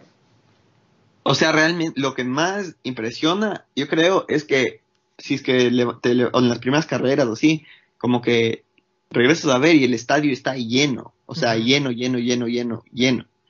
Y, y nada, pero cuando estás montando, no, realmente no te das cuenta el público, porque obviamente hay una pared grande alrededor de la pista. eh, y entonces nada, ajá, no te das, no te das cuenta tanto el público, pero el rato que pasa una cosa, tú estás montando normal y a veces hasta me asusto porque de la nada ¡oh! Todo el público, Claro. y no sabes ni qué pasó. O sea, a lo mejor capaz ni pasó nada, solo un mal le pasó a otro, pero ya todo el público de todo el estadio, las 50 o 60 mil personas, ¡oh! Y el estadio vibra, y tú estás montando con el sonido de la moto en una batalla, lo que sea, y escuchas todo eso clarito.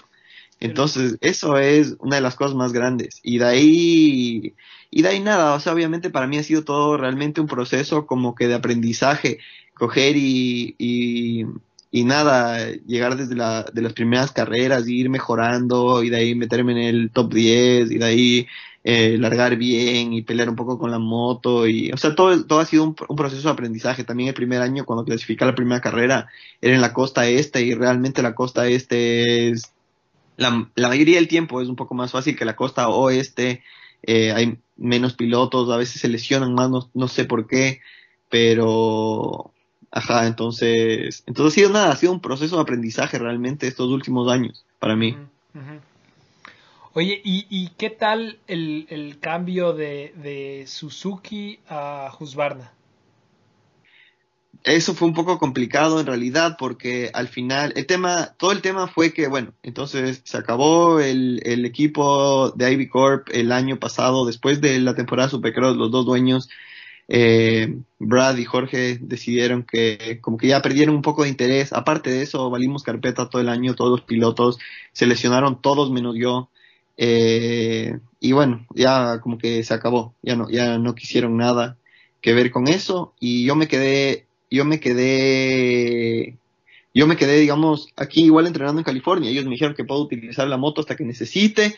Competí las tres primeras, esto fue en el 2018, competí las, iba a competir las tres primeras carreras del motocross, ya fuera de contrato. Esto básicamente hablando, hablando ese rato con el team manager, él me dijo que yo puedo utilizar las motos que quiero competir, esas tres primeras carreras porque eran como locales del motocross. La una era en, en Sacramento, que no es tan lejos, la otra en Glen Helen, y de ahí la tercera en Colorado, un poco más lejos, pero iba a ir a esa en la van de la, de la, del equipo, con mi mecánico, o sea, un, o sea, sí súper como que digamos privado, y, y nada, entonces eso- eso era como que lo que yo quería hacer, porque no había tenido la oportunidad de realmente hacer ninguna ronda del motocross desde el 2016, que hice algunas, pero con la lesión del brazo se me hizo súper complicado y en verdad, o sea, estuvo súper mal. Yo apuré el proceso, eh, todo ese proceso no estaba recuperado y al nivel que estábamos acá para ir a correr al 50% contra Claro. estos manes, no, no tiene ningún chance. Claro, claro. Y, y entonces, bueno, hice, entonces fuimos, nada, eh, ese año terminé bien, quedé top, en el 2018 quedé top 10 en Salt Lake City, fue mi mejor carrera. Después de eso gané el LCQ en Las Vegas, que era este contra oeste. Y entonces fue como que terminé en una buena nota el, la temporada de Supercross. Y después de eso, me preparé para hacer estas carreras de motocross, que como ustedes saben, solo tenemos dos semanas para prepararnos entre el Supercross y el motocross. Y nada, entrené aquí en las pistas locales, así, con, con algunos pilotos rápidos, y fui a la primera carrera. Eh, la primera manga, estuve creo que dentro del top 15, me caí, terminé creo que 20, pero era, eh, o sea, en verdad para mí estuvo bien, porque habían como, creo que 25 pilotos factory. Wow. O sea, para el motocross es otro, es otro animal. Había un montón Claro. de motos factory, entonces quedé bien. Y la segunda manga venía súper bien. Venía creo que 13 y se funde la moto. Ah, Entonces, bueno. bueno, Oye, y en el motocross importa más la moto, ¿no? O sea, los, los motores o no. Sí, es que la, sí, sí, sí, la verdad es que, es que sí, la- ahí sí se ve un poco más la diferencia en el motor sobre todo. Bueno, y la suspensión también porque la pista se hace pedazos. Entonces, bueno, hice eso y después vine a Glen Helen, que obviamente es conocida como la pista más criminal del circuito. Y. Pero yo había entrenado en Glen Helen un par de veces porque me queda cerca, me queda como a una hora. Y nada, en Glen Helen le di ahí con todo, que, creo que quedé 16, 16 o 15, 16, algo así, en las mangas, pero estuvo súper bien. La primera manga me acuerdo estaba en un duelo con Faulkner, Jordan Smith y, y Hill, le pasé a Justin Hill, le pasé y le gané. Entonces estuvo, estuve como que digamos ya en la mezcla Claro, en la bien. segunda carrera. Y de ahí de, entonces estuvo súper bien. Y después de eso ya iba a ser mi última carrera en Colorado. Y después de eso me llamó Cycle Trader Rock River Yamaha y me dijeron, justo la semana ya de Colorado. Justo se me fundió, imagínate, se me funde la moto de prácticas, creo que el lunes. Y dije, ya, bueno, ya no sé, es que vaya a Colorado. Y me llama Rock River y me dice, oye, eh, ¿planeabas correr este fin de semana? Y le digo, sí, pero ahora pasó esto, no sé. Y me dice, Deja, déjanos poner poner un plan que queremos que corras para nosotros porque nuestro piloto se lesionó. Entonces, nada, fui, ya me fui con este equipo, no había montado la moto de ellos nunca, pero igual estaba en Yamaha y fui con ellos, eh, volé a Colorado, llegué, probé la moto el, lo que es de Press Day, que es el día viernes antes de la carrera, Solo el tiempo que nos dieron para montar ahí y nada, corrí, creo que clasifiqué igual dentro del top 15 y quedé, no estoy 100% seguro, pero creo que quedé 14 y 15 o 13 y 15 en las mangas y nada, entonces ahí fue como que igual otra vez como que me empezaron a poner full atención, así a hacerme entrevistas en Transworld, en Pulp MX, así en diferentes medios, porque estuve ya en este equipo y me fue bien. Pero lamentablemente después de eso tuve dos semanas para entrenar en entrenar con ellos y después el piloto que se había lesionado, no sé, dijo que no, que va a volver, aunque no esté al 100, va a volver. Entonces ahí se acabó mi, ahí se acabó lo mío. Claro. Y, y nada, y nada, entonces me quedé utilizando estas motos, estas Yamahas que me estaban prestando y utilicé eso el año pasado hasta como noviembre o bueno, en realidad empecé a montar Supercross en el verano porque como no me fue bien ese año en, Supercross, dije tengo que ponerle full énfasis al Supercross. Y entonces nada, empecé en empecé en creo que en septiembre del año pasado, en el 2018, empecé ya a montar Supercross. En verdad nunca tuve como un break el año en el 2018 y ahí todavía tenía el equipo un mecánico trabajando para ellos. Y entonces este man me acompañaba a la pista y yo lo que le dije es que quiero que traiga las suspensiones de todos mis compañeros de equipo y que iba a probar todas, porque eran cuatro o tres otros, entonces tenía cuatro, cuatro opciones diferentes. Probé todas y ahí me di cuenta que en realidad probando, probando, me terminó gustando la suspensión más dura. Entonces ahí me, y bajé full el tiempo y así en la pista de prácticas.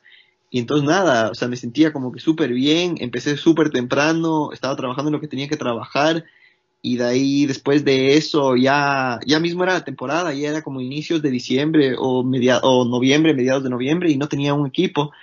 Y este man que fue mi team manager el año antes de eso, o sea, en Ivy Corp los dos años, que se llama Jamie Ellis, él, es, él era también, es súper reconocido acá, tiene su propia empresa, digamos, de, de preparador de motores, pero él fue el preparador de motores de cuando, ¿se acuerdan cuando Rockstar no era Husqvarna, sino era Suzuki? Suzuki, ajá.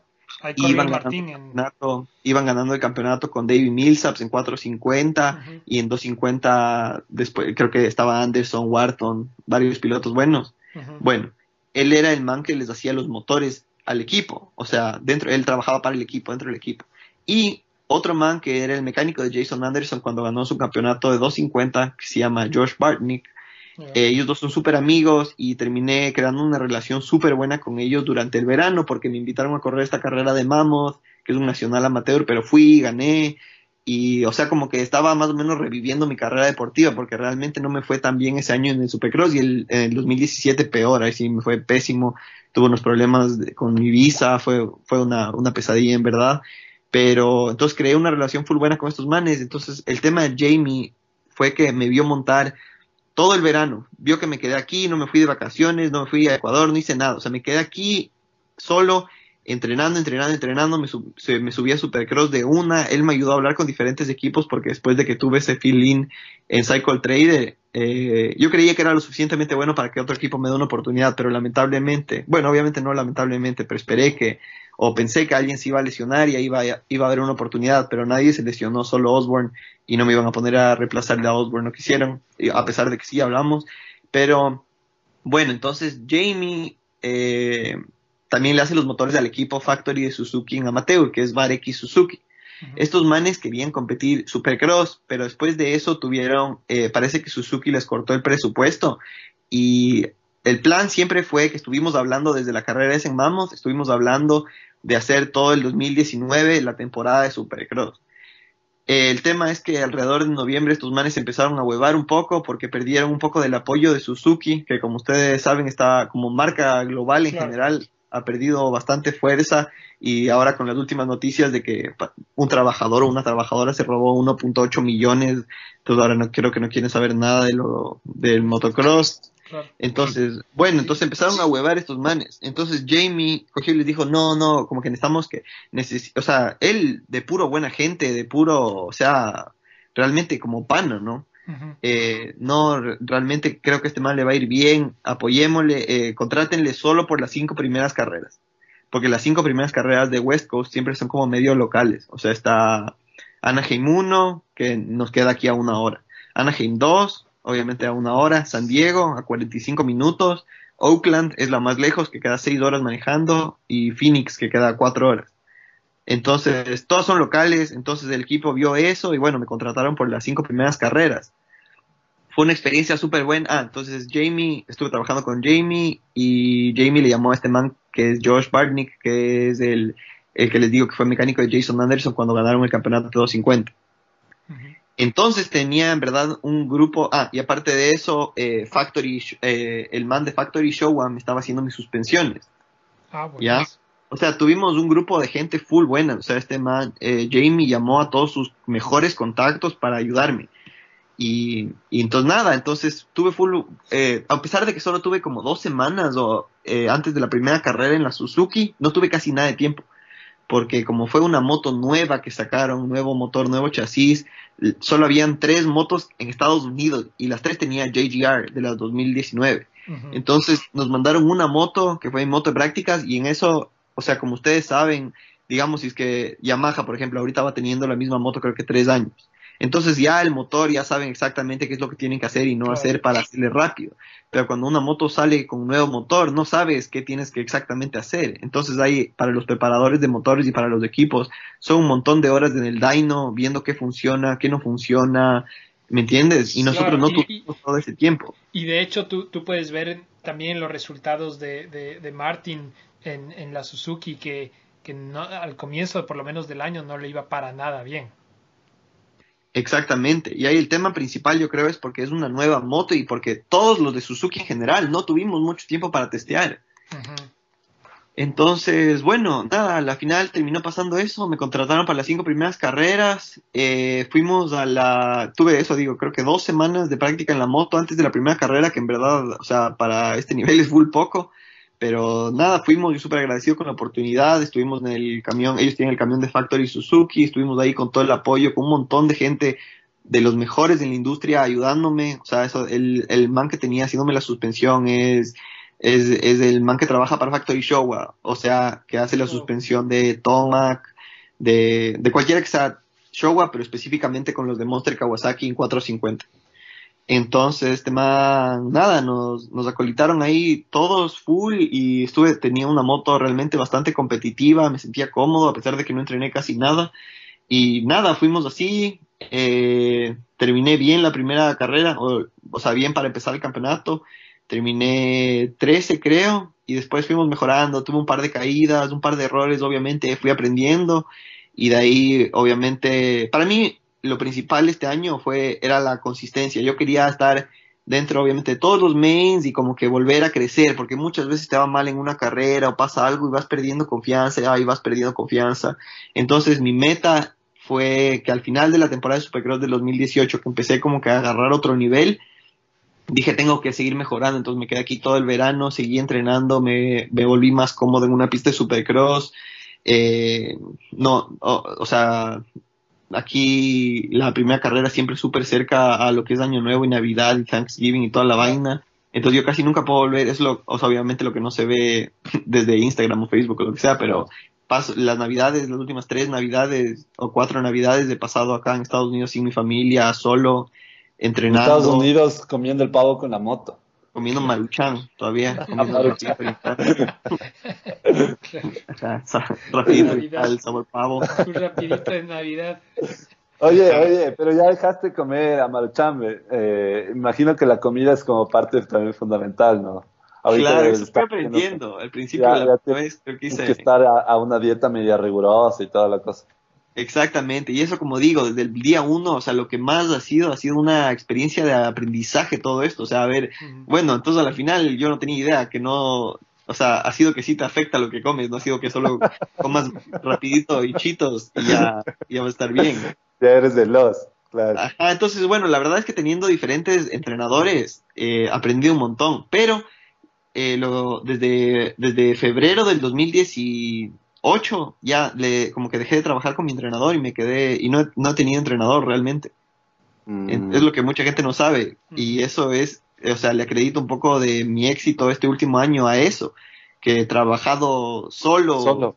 Solo, sin No entrenador. hay nadie que te equivoque. un poco eso y dos también saber como que o sea mi tema principal el año pasado fue no me preocupé de si es que montaba la bicicleta no me Pero, y, y- Martín, ¿dónde estás viendo ahorita? ¿En, en- en MTF igual o, o qué? no no no no no me fui de MTF el, el año que me hice pro me fui Mm. Y, y ahora, ¿dónde, ¿dónde está el camper? vivo no ya no vivo en camper por suerte vendí. Parqueado en el camper. ¿Dónde parqueas más o menos? ¿Dónde parquea? ¿En qué lugar de Ese la camper fue playa? una pesadilla imagínate que se me dañó el baño una vez por tres meses y tocaba, tocaba hacer en funditas. no había un uno de los típicos baños de plástico pero que me quedaba así como a No, un kilómetro, parecía haber sido un medio kilómetro, la verdad. Y me tocaba caminar hasta allá. Sí, Claro, esas son las cosas que no sabemos acá y, y- y chévere más bien que nos cuentes. Sí, Porque, esas claro. eso, eso, es- eso, ajá, entrando un poco más a detalle, fue eso, o sea, ese, el camper, la vida en el camper era realmente full difícil porque llovía un montón ahí, entonces llovía y de ahí por ahí tenía una gotera el camper, ya estabas ahí con la gotera dándote en la frente mientras dormías. Después de eso, yendo a las Pero, carreras- pero, pero, pero sí tienen, sí tienen internet ahí en el, en el, en el terreno, ¿o qué? ¿O cómo? ¿Cómo así? es? Eh, no, alguna gente, no, no, en el terreno no teníamos internet. O sea, ya ahí con. Es que aquí los planes de celulares, la mayoría son. Ah, ya son como súper grandes y puedes, ah, ya, ya, ya. Pero Ya yo no, no, no tenía internet yo en el camper, tenía o sea, lo del celular. Pero ahí en esa época no me acuerdo si es que había Netflix. Creo, creo que tenía una tele chiquitita, así del tamaño de la, de la pantalla de mi computadora, que es de 13 pulgadas. Era Ponte, ponte, ponte para jugar play, nada, cagado. Nada, nada, nada. O sea, el rato que hay, en SMTF, en esa época por lo menos, ya perdías todo lo que es vida social. Andabas con media larga y, chancleta todos los días. Porque ya, no, eso fue uno, uno de los temas más grandes también, que el tema principal por lo que hicieron esa, el MTF ahí en Cairo, Georgia, en el medio de la nada, fue porque Colin cuando empezó, que empezó con David Millsaps y, y un par de otros pilotos, o sea, su hijo y un par de otros pilotos más, ella quería que el hijo esté alejado de todo y que nunca, pero nunca, por poco ni vea a una mujer. No. Pero, que- eso no es porque se haga sí, pro, sino porque la man es mamá celosa de ley. Es mamá celosa, imagínate. Después de eso, ellos tienen una propiedad que es en la casa de Colin, que igual tienen pista, ahí es donde empezó todo. Pero una vez que el Davy empezó a salir con su, lo que es ahora su esposa, ella, ella le dijo, ¿sabes qué? Yo no le quiero ver a esta man, te toca construirte una casa allá. Entonces, al otro lado del bosque, o sea, la casa ni siquiera se ve, es una casa como escondida. No. Y ahí vivía el Davy con su esposa hasta que ya, bueno, tuvieron una pelea que es súper famosa, que mucha gente sabe. Tuvieron una pelea, ahora están bien, pero tuvieron una pelea y se fueron, por eso principalmente, porque a Colin no le gustaba la mujer del Davy, que en esa época era eh, Miss, Miss Supergirls, era la esposa de Davy. Siempre terminan así, ¿no? O sea, las- la mitad de las Monster Girls terminan casadas con algún corredor de Supercross, ¿no? Sí, entonces, bueno, fue el, el tema fue ese. Y, y entonces, y después de eso, yo viví en esa misma casa, en la casa de Davy. Yo, Jordan Smith y su mecánico vivimos en esa casa, en la casa de, o sea, digamos, en la misma propiedad de Colin.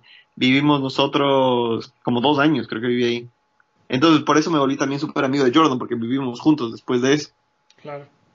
Oye, y Martín, bueno, es el ¿y tema tú- que ya en, estás- el camper, vivir en el camper era súper complicado porque por todo, por todo el mantenimiento que tenía, o sea, es, es una casa rodante que está diseñada no para que, no necesariamente para que la gente viva, sino para que el típico americano se lleve unos 10 fines de semana al año y se vaya a acampar, ¿no? Como es, como su nombre lo dice, es un camper, es para acampar. Ujú. Y, y claro, entonces el rato que tú ya empiezas a vivir en uno de esos, ya ahí, o sea, por ahí había una gotera, se dañaba el baño, se dañaban las gradas de la entrada, se me rompió una vez la puerta atrás y ahí lo que, lo que era complicado también era que a muchas veces, o sea, yo ahí, ya después de que se fue el papu, yo me quedé sin mecánico, sin nada. Entonces, mi papá venía a las carreras que podía, pero muchas veces él con el trabajo y toda la vaina, él podía, digamos, llegar, no era que podía llegar, digamos, que la carrera empezaba el viernes, las prácticas, yo tenía que sa- salir el miércoles del MTF, llegar el jueves y a practicar el viernes. Pero muchas veces él no podía venir, digamos, directo al MTF y ayudarme y de ahí ir, sino, yo entonces yo ahí 16, 17 años me tocaba coger, preparar las motos, o sea, es decir, ver, lavar, ver que todo esté bien con los gráficos, o sea, cambiar el embrague, a veces me tocó sacar, poner el motor, que eso yo no tenía ni idea, entonces aprendí un montón de mecánica, hacer todo, hacer todo, todo lo que es de eso y después cargar todo eso en el camper solo y esperar que no me olvide nada y después y después de eso manejar a la carrera. Yo no tenía licencia hasta los 18 años, no tuve licencia. Imagínate, no sé qué pensaba en esa época, pero manejé un montón sin licencia.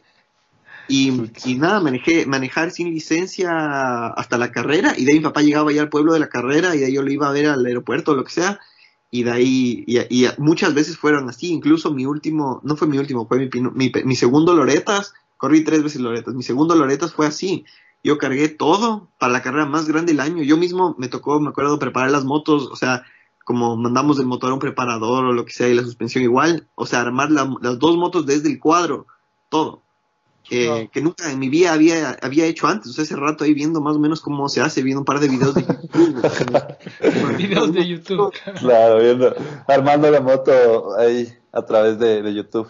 Ajá, entonces me tocó hacer eso un par de veces y me acuerdo, la de Loreto es la que más me acuerdo porque me fui ese, ese rato, ya cargué todo y era, tenía que estar ahí, esto era como digamos miércoles o jueves, ya tenía que, que irme y entonces supuestamente iba a ir como que digamos en caravana con un amigo y su papá y su familia. Entonces íbamos a ir juntos.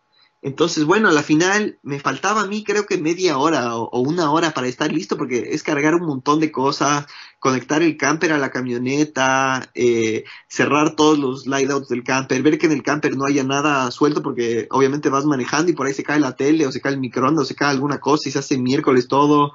Entonces te toca empacar todo súper bien porque obviamente vas a, estar, en movimiento con, el, con tu casa. Y, y, entonces te toca estar todo bien. Y me faltaba como una hora, unos 45 minutos para estar listo, porque estaba haciendo todo yo solito. Y le digo a mi amigo, como que aguanta, me dice, no, no, vamos a poner gasolina y ya te esperamos en la gasolinera. Y yo, pucha madre, bueno. Y esto era, digamos, me acuerdo, creo que eran 11 horas de, manejar de manejar hasta Loreto, 11 o 10 horas hasta Loreto.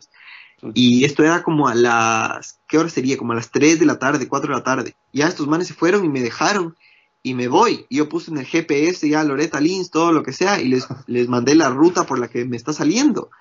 Y de ahí les llamo, no les encontraba, no, no me, ya me decían que supuestamente ya me esperaban y me esperaban, no les veía nunca. Y entonces ahí les llamé y, y ellos se fueron por otra ruta. Sabían dos rutas como había, como irse. Y estos manes se fueron por otra ruta. Entonces yo ya solo ahí en la carretera, bueno, ya nada fui manejando, me acuerdo que ya era medianoche, ¿no? Yo manejando solo, ahí en el medio de Tennessee, quién sabe dónde estaría, con un camper largote, y ahí en la camioneta. Y sin licencia. Ya me iba quedando dormido, ya me iba quedando dormido, entonces iba con la ventana abajo, así, para que me pegue ese viento criminal que me despierte. Y de la nada escucho ¡pum! Digo, ¿qué será? Ah. Y nada, seguí manejando, digo, no, en serio. Y de ahí de la nada, ¡Pum! Otra vez. Hijo de pucha, digo, ¿qué será? Bueno, ya me faltaba, me faltaba una hora, me acuerdo. Y bueno, entonces paré en una gasolinera como a 15 minutos, me bajo, se me, se me poncharon dos llantas del, del camper. Ah, qué oh, qué huevada. Y ahora, solo, en el medio de la nada, una de la mañana en Tennessee, nunca he cambiado una llanta ni de carro, peor de camper. ¿Qué hago? No, no sabía ni siquiera que tenía gatas. ¿Qué hago? Pucha madre, imagínate ahí cerrado. Y tenía que competir ese fin de semana la carrera más grande del año contra los mejores del país en la categoría A, que es una antes de irse a la pro. Entonces.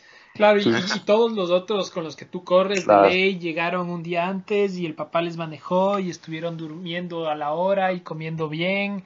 Bueno, eso sí, es que, eso sí es que manejaron, o si no, ya llegaron. Claro, claro. Claro.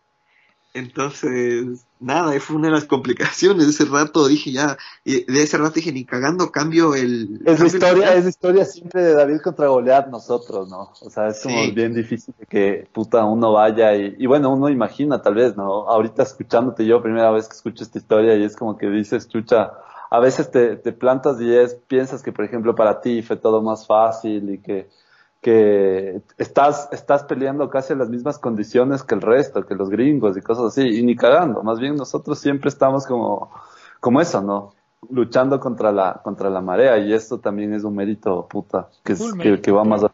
Ajá, Claro, imagínate, o sea, ahí estuve ya al, al, al filo de retirarme, ¿no? Entonces, bueno, el punto fue que dije, ya nada, voy a acabar la... A mí, a mí ya se me bajaba la llanta, la segunda, ya se quedaba ahí esa huevada, ya me iba, puta, vendía las motitos y me iba algún... A echar un KFC. y se acabó, se acabaron las motos, weón. Claro, o sea, ya chucho es demasiado eso, ¿no? Y, Sí. y cuenta, cuenta. ya. Bueno, y entonces nada, se me bajaron las dos llantas y dije, ya nada, me quedaban 45 minutos. Y dije, ¿sabes qué? Me voy así. Entonces lo y que en eran 20, 45 en 20 minutos, era la, manga. Lo que eso. quedaban. lo que quedaban 45 minutos, obviamente, con dos llantas pinchadas. Ah, entonces, para que tengan una idea, el camper tenía tres llantas en un lado, tres llantas al otro lado. Se pincharon dos del mismo lado. Huevado. Entonces dije, ya nada, me voy con una sola llanta y ya. Entonces dije, si se me pincha la tercera me hago mierda. Obviamente imagínate todo el peso que es un camper. Claro. Con una sola llanta en un lado, no tenía tantos chances de sobrevivir. Entonces de ese rato fui manejando y fui tan lento que la, lo que era 45 minutos se terminó transformando en dos horas y media. Llegué a la pista en Loretas como a las dos y media, capaz tres de la mañana. Y ese rato, obviamente, de- había llovido todo el día ahí. Entonces estaba, eso más o menos para que tengan una idea, es así como, como decir así un poco de, no es así, no es una montaña así criminal, ¿no? Pero no- el piso realmente no es nivelado. O sea, y había llovido un montón y yo y había ya estaba ya solo chispeando un poco. Y ese rato yo llego y, y nada y digo y ahora entonces se me ocurre llamarle a un amigo que sabía que también llegaba ese día y le llamo y, le- y me contesta. Me dice oye nos acabamos eh, dónde estás y le digo "Acabo- acabé de llegar ahorita y me dice pucha nos quedamos atascados nosotros en el lodo dice ven a que nos ayudes entonces me paso por al lado donde estaban parqueados ellos, yo con el camper todavía, y digo, déjame, voy a parquear el camper, desconecto la camioneta y te vengo a jalar. Me dice, ya, me voy y me meto, yo ahí bien valiente, me meto por una medio subida y me quedo pero atascado en la peor forma posible, o sea, cosa que el camper estaba ya por poco a punto de volcarse y yo atorado, loco, no, o sea, no salía ni para adelante ni para atrás en un lodazal. Y me acuerdo que ese rato intenta fui caminando como, ahí sí, ha de haber sido un kilómetro, fui caminando un kilómetro hasta de mi amigo y le dije, oye, ¿y ahora? Y me dijo, nada, ya, el, el man del tractor dicen que no está hasta mañana para que nos saque, así que ya toca quedarnos así hasta mañana. Y le dije, pucha, bueno, ya ese rato ya eran como las tres y media de la mañana. Me acuerdo que me volví al camper y estaba tan chueco el camper, o sea, tan como que de lado, que básicamente dormí parado, porque la cama era, o sea, la cama estaba casi, casi vertical, ¿no? Qué. Entonces ahí me estaba deslizando hecho resbaladera de lo que estaba tan, tan Claro. así la cama. Y, y nada, ya al siguiente día nos vinieron y nos sacaron. Y ahí ya logré parquear y después arreglar las llantas. Y mi papá llegó un día antes de la carrera. Oye, qué buena aventura. Pero algún rato vas a acordarte de estas cosas y Claro, es ya cagarte de ahorita la y te vas a cagar de risa. O sea, es como que es, en ese momento uno la sufre, ¿no? Pero después es como que dice, qué bacán, qué bacán haber vivido eso. O sea, me parece súper chévere. Claro, o sea, experiencias. o sea, yo- La verdad es que aprendí un montón. O sea, lo que yo siempre decía ahí en esa, en esa época precisa de mi vida, que decía que no sabía si es que a la final me iba, iba a, le- a lograr correr profesional o a llegar al nivel profesional algún día o algo así. Lo que yo decía, bueno, al final del día, si es que mañana se acaba esta huevada, a la final aprendí un montón y aprendí más de lo que hubiera aprendido es que me quedaba en quinto y sexto curso del colegio. De ley. Porque, eh, claro, era, era en realidad, ahí me di cuenta de que en realidad lo que yo vivía y de lo que a veces me quejaba era una vida bastante simple, ¿no? Coger, ir al, ir al, ir al, le- levantarme a las seis o lo que sea, ir al colegio, estar ahí, huevear todo el día en el colegio, porque en realidad no es tan difícil Mm. pasar ahí, hacer el colegio, volver en el bus, de ahí entrenar un par de días a la semana Y y... dar la ropa para que te laven, sentarte la comida Par de deberes. está. Exacto, o sea, era una vida, llegar y estaba el almuerzo listo, por ahí ya estaba mi cama tendida, o sea, era una vida bastante simple. Entonces yo lo que siempre pensé era, bueno, si es que al final del día esto no funciona, por lo menos... Ya, for- ya, ya forjaste carácter, como se dice. Ya, Exacto, ya, ya, ya estar hecho, me quedé ahí y, y ya de eso me, eso me servirá algún día en lo que sea que decida hacer. Y bueno, a la final... Eh, Sigues, la- sigues y final sigues medio- Oye, yo, yo, yo quiero hacerte una, una, que nos cuentes un poco qué pasó en uno de los highlights de, de, de tu año. Eh, fue cuando un video que se hizo famosazo en redes sociales de que tú estás ahí como que esperando en un supercross a, a, a que, a que les Ah. dejen salir para la práctica y, y creo que se te suelte el embrague o algo así y te pegas un backflip. A ver, lo que ¿Qué pasó, pasó ahí? lo que pasó ahí es que la moto nuestra tiene una caja de cambios diferente para Supercross. Y también lo que hacen es que el, el- no sé exactamente cómo se vea porque nunca he visto el motor desarmado, pero lo que les puedo decir es que el, creo que para que una marcha, para que la moto esté en marcha tiene que entrar, digamos, me imagino, un piñón con otro piñón, ¿no? Entonces, de igual manera, el neutro tendrá que algo entrar dentro de algo más. Entonces, el tema es que obviamente en Supercross nunca van a querer que, que yo sin querer ponga lo que es conocido como el neutro falso en un salto o saliendo una curva ni nada, porque es peligroso. Claro. Y, y en Supercross, cuando la pista realmente es muy trabada, a veces sí estamos en primera. Entonces, el cambio de primera a segunda nunca quieren que sea de primera a neutro. Claro. Entonces tiene, el neutro es súper pequeño y en mi moto es tan complicado ponerle neutro. O sea, cuando acabo de montar caliente casi nunca puedo poner en neutro. Porque es dificilísimo de encontrarle al neutro. Muy difícil. Porque debe ser, no sé, me imagino, o sea, es muy pequeño. No sé cómo, cómo explicar eso, pero es muy pequeño Claro. es lo que me ha explicado a mí. Entonces, nada, el, el tema ese era que estábamos ahí en, en, era el día, era Press Day, que es, para los que no saben, es como el viernes. Antes de la carrera, a ciertos pilotos les dejan montar, vienen los canales de tele locales, te, te, te- o sea, te hacen entrevistas y todo para llamar más público para el siguiente día y así puedes montar una pequeña porción de la pista y como que calentarte un poco y muchas veces probar la moto de, de carreras, porque muchas veces eh, la moto carreras, bueno, casi todas las veces la moto carreras en realidad está en el camión, el mecánico se queda el domingo, desarma la moto, vuelve a armar y la moto se queda en el camión hasta la siguiente carrera. Entonces la moto de carreras solo montas los fines de semana y a veces sí es un poco diferente que la moto de prácticas. Y aparte las pistas también, entonces cuando tienes la oportunidad de montar el, lo que es el press de los viernes, es, sí ayuda un poco, aunque sea solo una, pequeña porción de la pista, como de calentamiento, digamos. Y bueno, entonces nada, el tema era que estábamos ahí, estábamos a punto de salir, yo le puse, la moto había estado en neutro, había estado parada bastante tiempo y nada, ya dicen, prendan los motores, prendí, si es que ven en el video le hacen zoom, yo nunca estuve, nunca tenía el embrague, nunca metí el embrague, nunca tenía el embrague metido. Yo solo estaba re- como que calentando la moto, bam, bam, bam, lo que sea, y la moto se puso en, en marcha sola. O sea, no tenía idea, la moto se puso en marcha sola y ahí me pegué un pequeño backflip. El rato que me paré me dio un montón de vergüenza porque, o sea, los viernes no entra nadie al estadio, solo los pilotos. Entonces ahí estaban, estaban algunos pilotos en la, en la, en las gradas. Y me acuerdo uno de ellos era el, era, ¿quién estaba? No me acuerdo quién estaba en verdad en las gradas. Se cagaba de la risa, y ahí ¡uh! me gritaron así, o sea, como que ¡ah, pecho! Así alguno va así. Entonces, pucha, y nada, que ver, me dio un montón de vergüenza ese rato, casi le piso al banderillero, ahí paré la moto, hice la práctica, después de eso vino el Tomac y me dijo, loco, me estaba cagando de la risa toda esa práctica, me dice, ¿qué pasó? Y ahí nos quedamos hablando. Y estuvo cagando de la risa. Ahí igual el siguiente día, cuando ya estábamos caminando la pista antes de la carrera, se me acercó otra vez cagándose de la risa. Entonces, ya, A, a Nada, mofarse. Pero, pero, esto, y de ahí me volvió a pasar eso ahorita en Monster Cup, pero no me caí porque la moto pegó la grilla. Entonces Ah. es, es algo, y, y después de que pasó eso, se acercó el mecánico de Blake Baggett a hablar con mi mecánico y dijo, sabes que nosotros tenemos la misma pieza y nos pasa un montón, dice, en carrera gracias a, a Dios no nos ha pasado nunca porque qué vergüenza, pero sacando largadas en la casa del Blake, nos ha pasado ya unas tres veces, exactamente lo mismo, está calentando la moto, se pone en marcha y la moto sale volando. claro. Entonces es algo un poco común de las KTMs y de las. Ujú. Y nada, ya pues pasó eso, ahí me dio un poco de vergüenza ese rato, pero ya después el, de el eso... momento bochornoso, el momento Pero- bochornoso. Pero lo, lo, lo que yo quería decir es que, claro, de ley ese rato te, te da vergüenza y qué sé yo. Y, y- Pero te ayudó a que converses con Tomac. Pero, no, o sea, lo que yo pensaba es que eso igual, es- te hace full publicidad.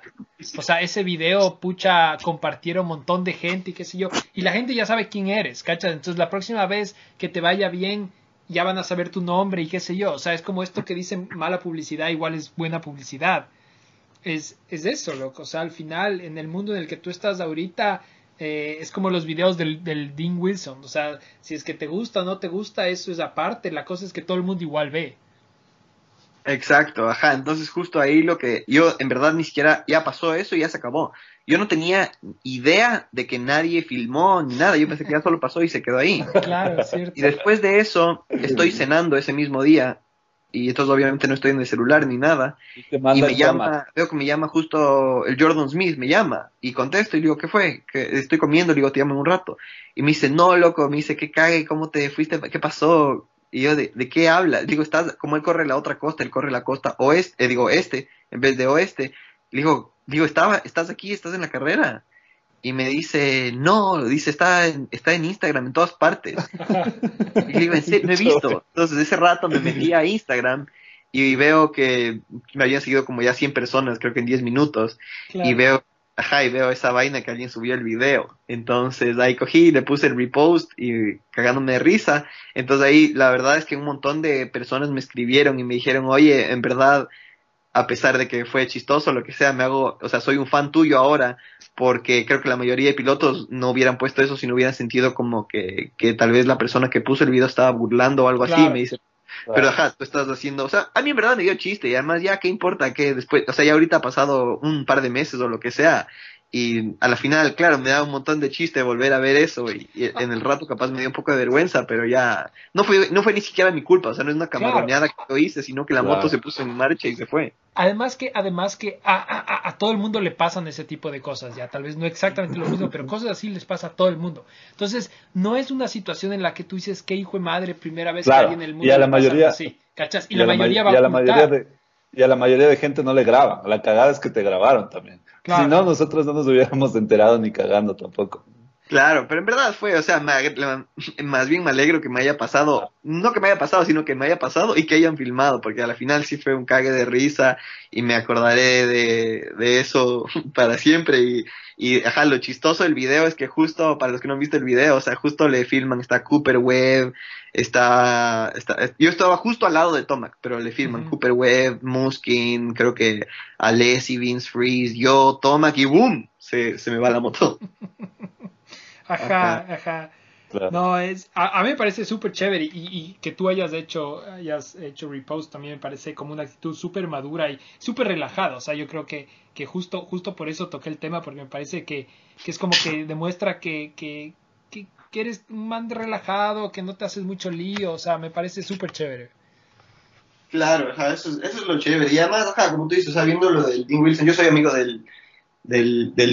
Wi- La verdad es que aquí es una, o sea, lo que digamos, tal vez en el internet parezca una comunidad tan lejos. Aquí es una, una comunidad como que full cercana, porque todos vivimos súper cerca. O sea, vivimos aquí en el, ¿qué te digo? A, a 10 o 15 minutos el 60 o 70% de los pilotos que corren el Supercross.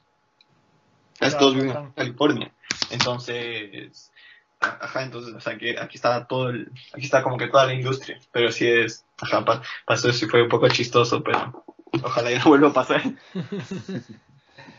Oye, ¿y qué planes tienes para el próximo año? Ya para, para un poco ir, ir cerrando. A ver, para el próximo año me quedo con el mismo equipo de Husqvarna que estuvo al final de este año. Este fue el, como que el primer año, al final Ah, me, fue, bien, terminé la temporada puesto 12, yo lo que quería era quedar dentro del top 10. Estuve hasta la última carrera con posibilidades, o sea, no terminé muy lejos del décimo que fue Marchbanks y del onceavo que fue Hayes, pero la verdad es que tuve, tuve unos problemas con el motor en Atlanta, entonces no, no logré competir.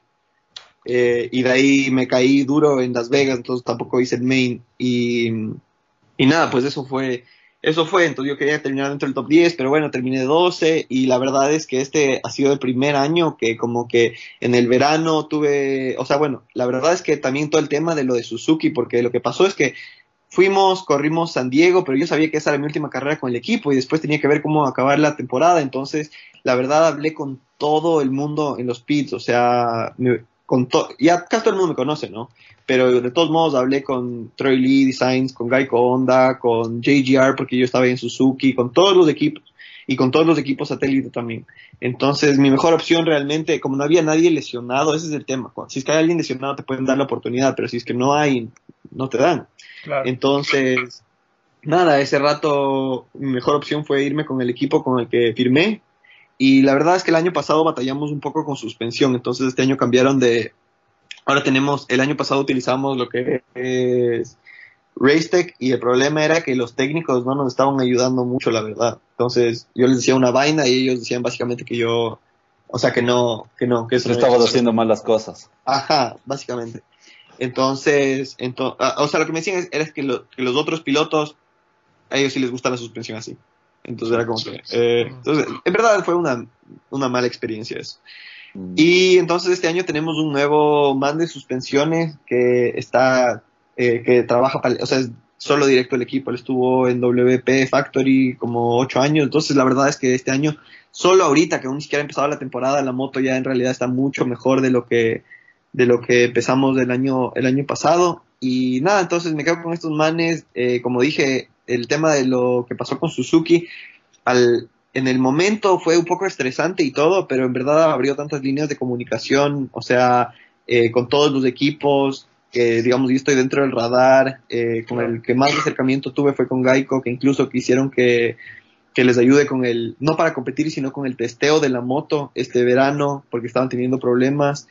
Eh, de ahí, de- este año fue el primer año que tuve varias ofertas de otros equipos para, para irme, entonces realmente estuve, estuve feliz, pero eh, creo que la movida que hice fue la mejor, quedarme con estos manes, ya le conozco al equipo, ya he trabajado con ellos básicamente una temporada entera, eh, sé en lo que tenemos que mejorar la moto, en vez de irte como que a ciegas a otro, a otro lugar con gente nueva, con técnicos nuevos, con mecánicos nuevos, y ajá, entonces eso, eso, ese es el plan para el próximo año. Ahorita preparándome para el Supercross, eso digo, ya voy montando tres semanas Supercross. Corrí Monster Cup con un par de días de preparación para, no Eso te sé, iba a porque, preguntar yo. ajá. Entonces, bueno, en, en realidad lo que pasó era, era, a ver, lo que pasó era que en realidad iba a correr Straight Rhythm. Entonces estuve montando una dos tiempos, un par de días igual. Lo que pasó fue que el año pasado en la categoría de 125 mi compañero de equipo Carson Brown ganó ganó esta carrera de Red Bull Straight Rhythm, ganó en la 125. Y entonces este año él supuestamente iba a competir, pero él tiene una lesión de muñeca y le tuvieron que operar otra vez y entonces como una semana o dos semanas antes de la carrera él dijo, saben que no va a poder competir. Entonces iba a competir yo en vez de él. Yo solo monté la moto, la 125. No había nunca montado una 125 en mi vida. Como ustedes saben, en Ecuador no es típica o de, de irse, digamos, de la, 100, de la 85 a la 125 y de la 250. Es de la 85 a la 250. Claro. Y entonces nunca había montado una 125 y bueno, ese rato le cogí el tino de una, me encantó la moto, es demasiado divertida.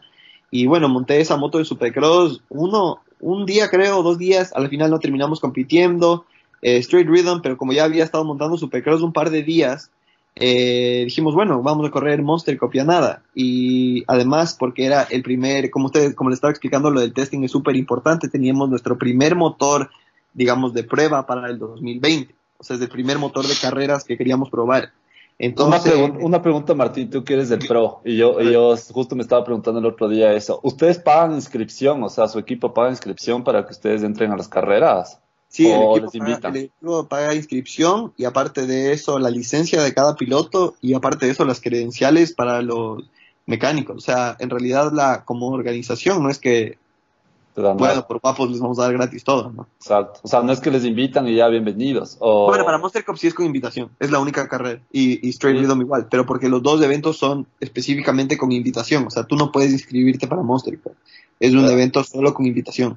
Pero ahí no tienes que pagar nada. Ahí no paga nada el equipo de, digamos, inscripción. No, nada, porque es con Ah, ya, invitación. ya, ya, ya. Ya te Ajá. Oye, pero en el pero, Monster pero Cup, normalmente, pero normalmente en el resto de carreras sí te, sí te, sí, sí pagas una inscripción, sí pagan esta inscripción y lo de las licencias que dices y todo en toda la temporada normal. Sí. Oye, oye, y pero en el Monster Cup tú corriste en una 250? O sea, tú Ajá. te- sí, ok. Ajá, entonces ese- esa, esa fue la vaina, que me dijeron, bueno, Claro. ¿quieres correr o no? Y yo dije, ah, sí que, o sea, corramos, no tenemos nada que perder, es al final una carrera antes, y porque mi compañero de equipo iba a correr en una 450, yo tuve esa opción, pero yo quería, en, en realidad para mí no era tan importante la carrera como tal, sino mi enfoque obviamente está en el Supercross del próximo año. Entonces, yo lo que quise hacer es, dije, bueno, probemos este primer motor de, de test en una situación de carrera y veamos qué tan bueno realmente es. Entonces, yo sabía que era contra las 450. Yo sabía ahora, ahora entendemos todo. Ahora entendemos Ah. todo. Yo sabía que en esa pista que tiene esas rectas larguísimas y la zona de arena, y aparte de eso montamos de ida y de vuelta, entonces, entonces, entonces, nada, cogí y decidimos, decidimos hacer la carrera y Pero con y los que nada, en, estabas... verdad, en verdad- en verdad no tuve tantas complicaciones hasta que montamos la pista al revés, porque el ritmo, la sección de ritmo era demasiado grande y, y las 450 estaban llegando a fondo. Entonces no iba a llegar yo ni fregando en la 250. Y aparte de eso estaba perdiendo algún tiempo en la zona de arena. Eh, aparte de eso, como era mi primera carrera en 450, yo estoy acostumbrado a que me pongan en el grupo A, de- en la práctica del grupo A. Estuve en, la, en el grupo B y, y nada, bueno, en verdad estuvo ok, estuve, estuve creo que segundo la primera clasificatoria en el grupo B, al final terminé clasificando puesto 22 de, de los que clasificaban, o sea, para, en ti- so- por tiempos, entonces me tocó hacer el LCQ, que al final el equipo estaba feliz porque sabía que estaba en una 250, es en la categoría 450. en esa Exacto, pista. yo, yo te vi bastante bien en esa carrera, o sea, se te veía bastante rápido y, y, y con la con la cosa con la cosa que tú estabas con otra con otra moto, ¿no? Que estabas en una 250 frente a put, Tigres ahí que son una que son los monstruos que están en, en el top y en la, en la clasificatoria que se te vio quedaste como veía yo estabas como tercero, cuarto, o sea, yendo rápido igual.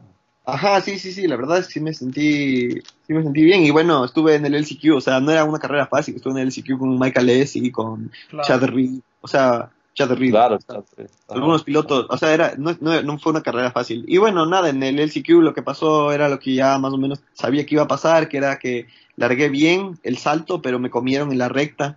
Mm. Y de ahí ya eran cuatro vueltas y estaba, largué como creo que octavo o séptimo ya ahí atrás. Se me hizo complicado porque la verdad es que en la clasificatoria de tiempos podía curvar lo más rápido que pueda y hacer el tiempo en otras partes, pero ya en una situación de carrera estaba perdiendo demasiado tiempo en la recta. O sea, en la recta era, debía haber estado perdiendo por lo menos un segundo entero solo en la Claro. recta contra las 450. Claro. Entonces, nada, bueno, ahí fue eso. A la final eh, cumplimos el objetivo que creo que era, era tratarle más como un tema de, de experiencia, probar el nuevo motor. Está súper bien. Y nada, entonces, como tú dijiste, o sea, me sentí bien en las clasificatorias, en las prácticas. Para tener una referencia, estuve contra, digamos, contra el, el par de pilotos de Geico que estaban en 250 en la categoría, yo sé que es la categoría amateur, pero entonces más o menos las únicas otras personas que estuvieron en 250 y nada, entonces creo que fue, creo que estuvo bien y ese fue, ajá, ese fue más o menos el objetivo y entonces nadie estaba bravo ni nada, no era, e- ese era el objetivo. Claro. Buenazo, buenazo. Oye, eh, yo creo, Santi, no sé si tienes más preguntas para si no irle cerrando. Sí, no, no, yo creo que no, yo creo que estamos ahí clarísimos con la vida del, de- del, del Martín. Súper chévere tu, tu historia. Ajá. Yo O sea, lo que lo que sí te iba a preguntar un poco ah, y, y un poco ah, como para saber, o sea, para que la gente también en el futuro, cosas así, ah, sin llegar a, a términos que me digas, no, pero ¿cuánto, o sea, siempre me pregunto, ¿no? ¿Cuánto más o menos, puta, eh, es invertir esto? Aparte, o sea, el tiempo también, la- eh, todo. No sé, yo siempre creo que cuando nos vemos sí te pregunto y, y le pongo en dudas, como que lo volverías a hacer, pero también porque es, es, es bastante, ¿no? La inversión. Yo siento que es bastante inversión, a pesar de todas las cosas que nos has contado, es o sea, por ejemplo, al final no tienes una vida como que tanto de lujos en, términos de, vivir el día a día, sino que estás viviendo la experiencia, pero estás arriesgando un montón de cosas también. Entonces, eh, medio la pregunta iba si es que tú, o, sea, más o menos, ¿cu- ¿cuánto le calculas invertirte, estar haciendo así, eh, como, como, como en términos generales? No, no me des una cifra exacta, pero ¿cuán- ¿cómo le ves la inversión? O sea, como para hacer salir, ser piloto y cosas así. O sea, tú dices la inversión que necesita un piloto si quiere llegar Ajá. a hacerse pro. Sí, sí, exacto. O sea, es que la verdad es que cada vez está subiendo más y más y más y más el nivel. O sea, eh, tal vez... O sea, por ejemplo, Martín, la pregunta es más o menos, ¿hace cuánto comenzaste a ganar ya por, por montar allá en Estados Unidos? desde el primer año que estuve en Ivy Corp. Pero, ah, pero realmente el tema es que ahora para llegar a hacerte profesional, o sea, tienes niños como, como este eh, Danger Boy Digan, que es súper amigo mío, y todos ellos que, O sea, tú le ves montar al Hayden en una pista de supercross de tamaño completo en la 85 y tiene 13 años. Hace básicamente todos los mismos ritmos que la moto grande, practica whoops, tienen una pista de supercross entera en la, en la casa. Entonces, imagínate, para mí mi primera vez que monté supercross fue cuando tenía, creo que unos 18, Ah, 17 claro. años, ya antes de hacerme pro, ¿no? Y la mayoría de pilotos en esta época, más o menos lo mismo, por ahí tal vez monten una o dos veces cuando son amateurs, pero ya eh, realmente montas ya cuando te vas a hacer pro, ¿no? Pero entonces, imagínate un niño, y no es solo él, sino hay, digamos, una docena de más o menos de la misma camada que están haciendo lo mismo. Están en 85, están montando Supercross como pros todos los días, o sea, haciendo básicamente ya su pretemporada, y aún tienen 6 años o 7 años hasta hacerse profesionales. Claro. Entonces, entonces, entonces no sé, y siento que tal vez hace 10 años, tal vez era un poco más, no voy a decir Fácil. fácil, porque nunca ha sido fácil, pero solo siento que el deporte se va elevando cada año un poco más. Entonces, lo que hace 10, hace, no sé, 10 años o 15 años o 20 años, a lo mejor una moto privada era más competitiva contra una moto factory, o, un niño que puede venir, digamos, desde, no sé, de otro país sin haber nunca montado supercross puede llegar a ese nivel más rápido.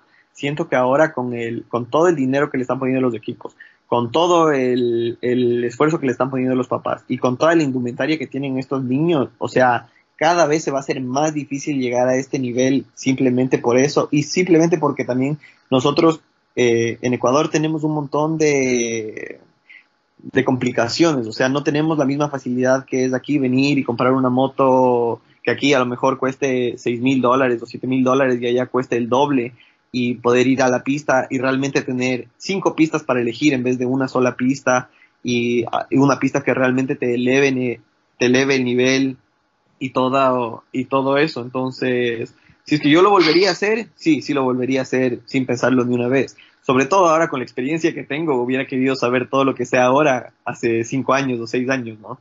Y, pero nada, obviamente yo nunca hubiera llegado a este nivel si es que mis papás no me hubieran apoyado desde el principio, si es que mis papás no me hubieran apoyado en lo que es el nivel amateur, si es que ciertas personas nunca hubieran entrado en mi vida y creído en mí y apoyar, apoyarme, eh, nunca hubiera estado en el nivel en el que estoy ahora si es que no me hubiera mudado a California. Eh, nunca, nunca hubiera conocido a toda la gente. En verdad, creo que una de las cosas más grandes para mi carrera deportiva que siempre me voy a acordar es el rato que me mudé a California se me abrieron tantas puertas, empecé a conocer a un, a un montón de gente nueva, eh, a un montón de equipos, o sea, es, es, es otro mundo y, y, o sea, y creo que, creo que todo pasó exactamente como debía haber pasado y, y nada, ya estando ahora, obviamente viendo hacia el futuro, quiero seguir mejorando, meterme dentro del top 5 eventualmente, dentro del top 10, top 3 eventualmente, ganar una carrera, ganar más de una carrera eventualmente, no sé, eh, Claro. Pero obviamente esa, o sea, esa es mi meta desde el principio, desde que era un niño, desde que les conté la historia de que tenía, desde de que tenía 12 años o 10 años o, o la edad que haya tenido, que veía en Burr Moto y esto era mi sueño y, y, y, y la meta sigue siendo la misma, nunca va a cambiar, aunque tal vez me esté tomando un poco más de tiempo aprender estas cosas y mejorar y, y por ahí un par de obstáculos en el camino, igual mi meta siempre va a ser la misma. O sea, mi meta siempre va a ser algún día llegar al nivel de poder ganar carreras y estar peleando adelante y estar en un equipo factory y eso nunca va a cambiar. Entonces, si es que lo volvería a hacer otra vez, 100%, nunca, no, no cambiaría en verdad, a pesar de que sí ha sido difícil, nunca ha sido tan fácil como la gente muchas veces piensa que eh, la frase que estaba diciendo al principio del podcast, que se fue a hacerse pro o me voy a hacerme pro, no es así, o sea, hay un montón de cosas que, que pasan entre lo uno y lo otro y por eso es que muchos pilotos han venido y no, no han podido y y es la verdad, no han podido, porque mucho, obviamente todos los que han venido han querido y, y ha sido nada, o sea, es, es difícil, estoy súper agradecido por todas las oportunidades que he tenido y, y sí, sí lo volvería a hacer sin pensarlo. dos Chévere. veces. Oye, Martín, hay una cosa que siempre hablamos acá también, es, es, del, es del tema de, del motocross de, de las naciones. Ah, yo quería preguntarte, para mí si eres un miembro del, de- del equipo, ¿tú con quién más completarías el equipo cuando, si es que, si es que corre el motocross de las naciones? Si es que corriéramos de Ecuador el, el motocross de las naciones. Yo creo que seríamos yo, el Jetro y el Martín Dávalos. Putas. O sea, ese sería, este sería mi equipo. El año pasado un poco de, de hablar, de tal vez ir correr, fue en realidad una cosa full, full frustrante no poder competir siendo aquí en Estados Unidos, teniendo yo la moto aquí en Estados Unidos, el Martín Dávalos la moto y todo el apoyo aquí en Estados Unidos, el Jetro hubiera tenido la posibilidad de venir, eh, si es que no era el Jetro, hubiera el Miguel Ángel tenido la posibilidad de venir. Y realmente el año pasado fue 100% culpa de la federación, de la comisión, de que yo le dije esto a ni sé quién. O sea, fue...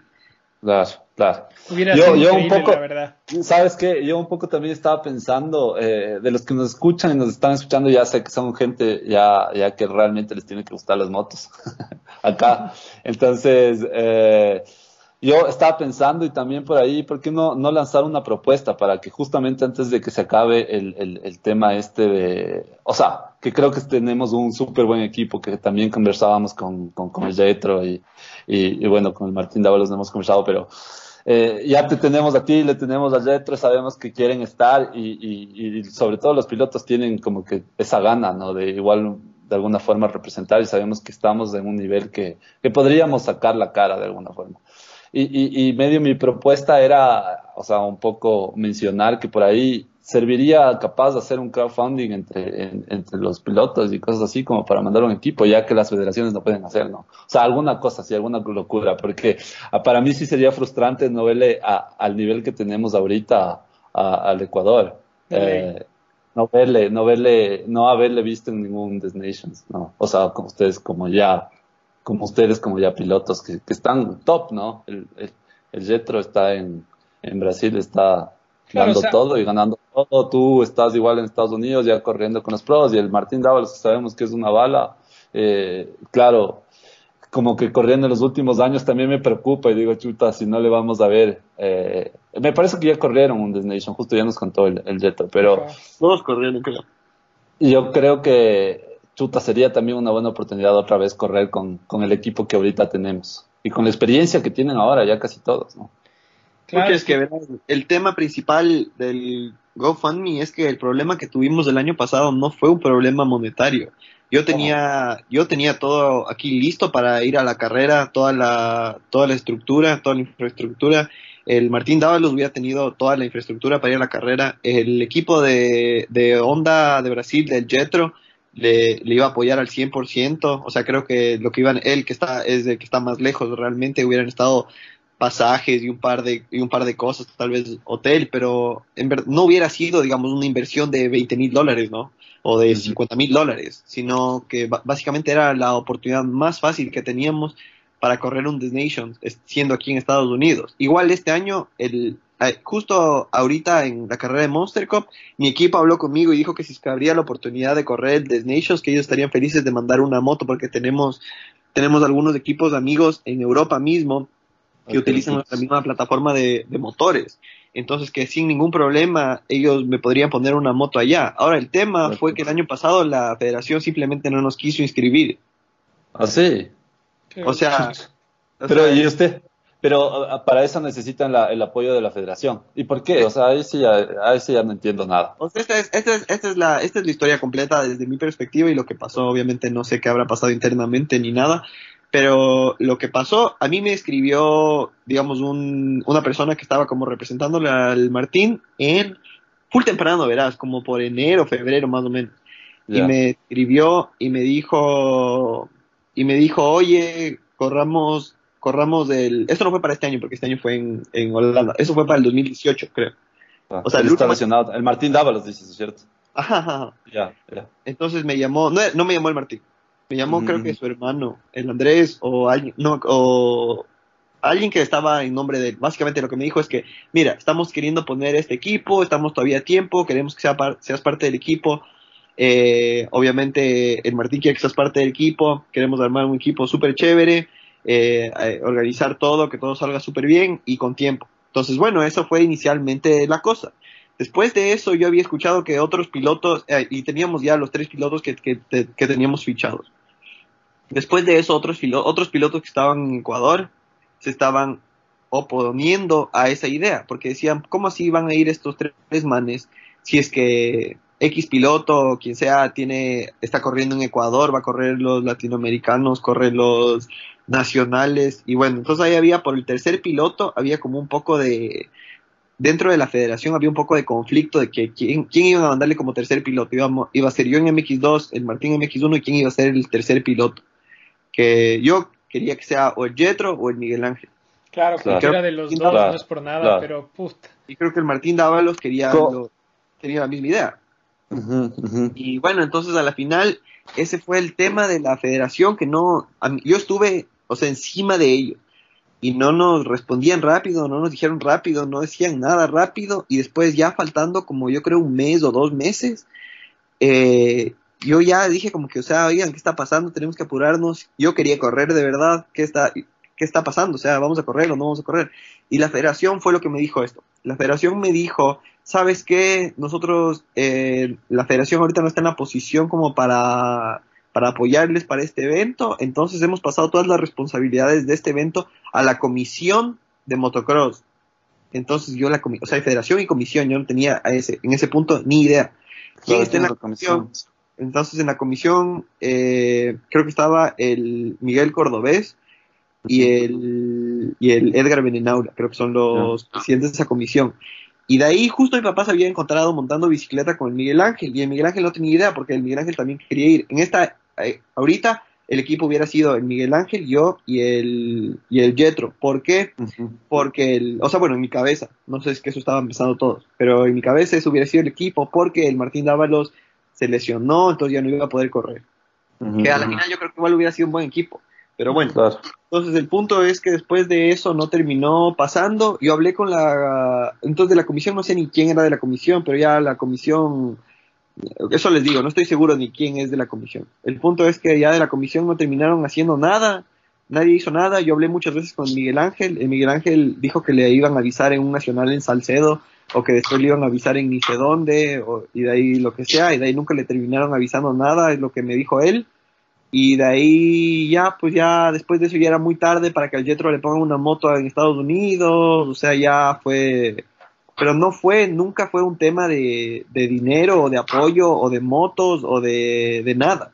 O sea, al final del día yo siento que si es que realmente hubiera, realmente hubiéramos tenido un equipo, todo eso hubiéramos podido, con los contactos que tengo yo aquí, los contactos que tiene Martín Dávalos, hubiéramos podido correr de cualquier manera. Entonces, básicamente fue eso y no sé, obviamente sin querer culparle a nadie porque no sé la, la versión completa, esa es la versión que yo sé, o sea, así tal cual.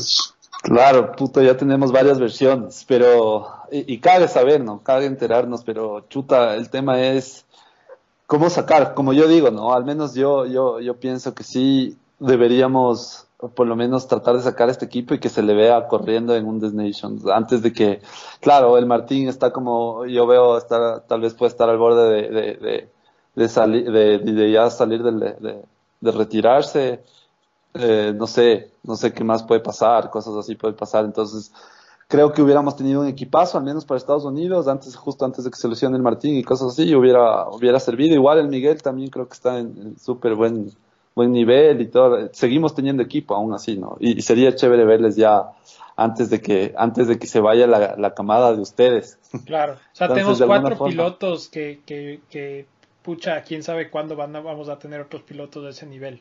Esa es la cosa. O sea, que son, Sí. que son como equitativos. Entonces tenemos un, equi- un equipo equilibrado, por decirlo de esa forma, yo creo, ¿no? Que estamos todos a, a súper buen nivel.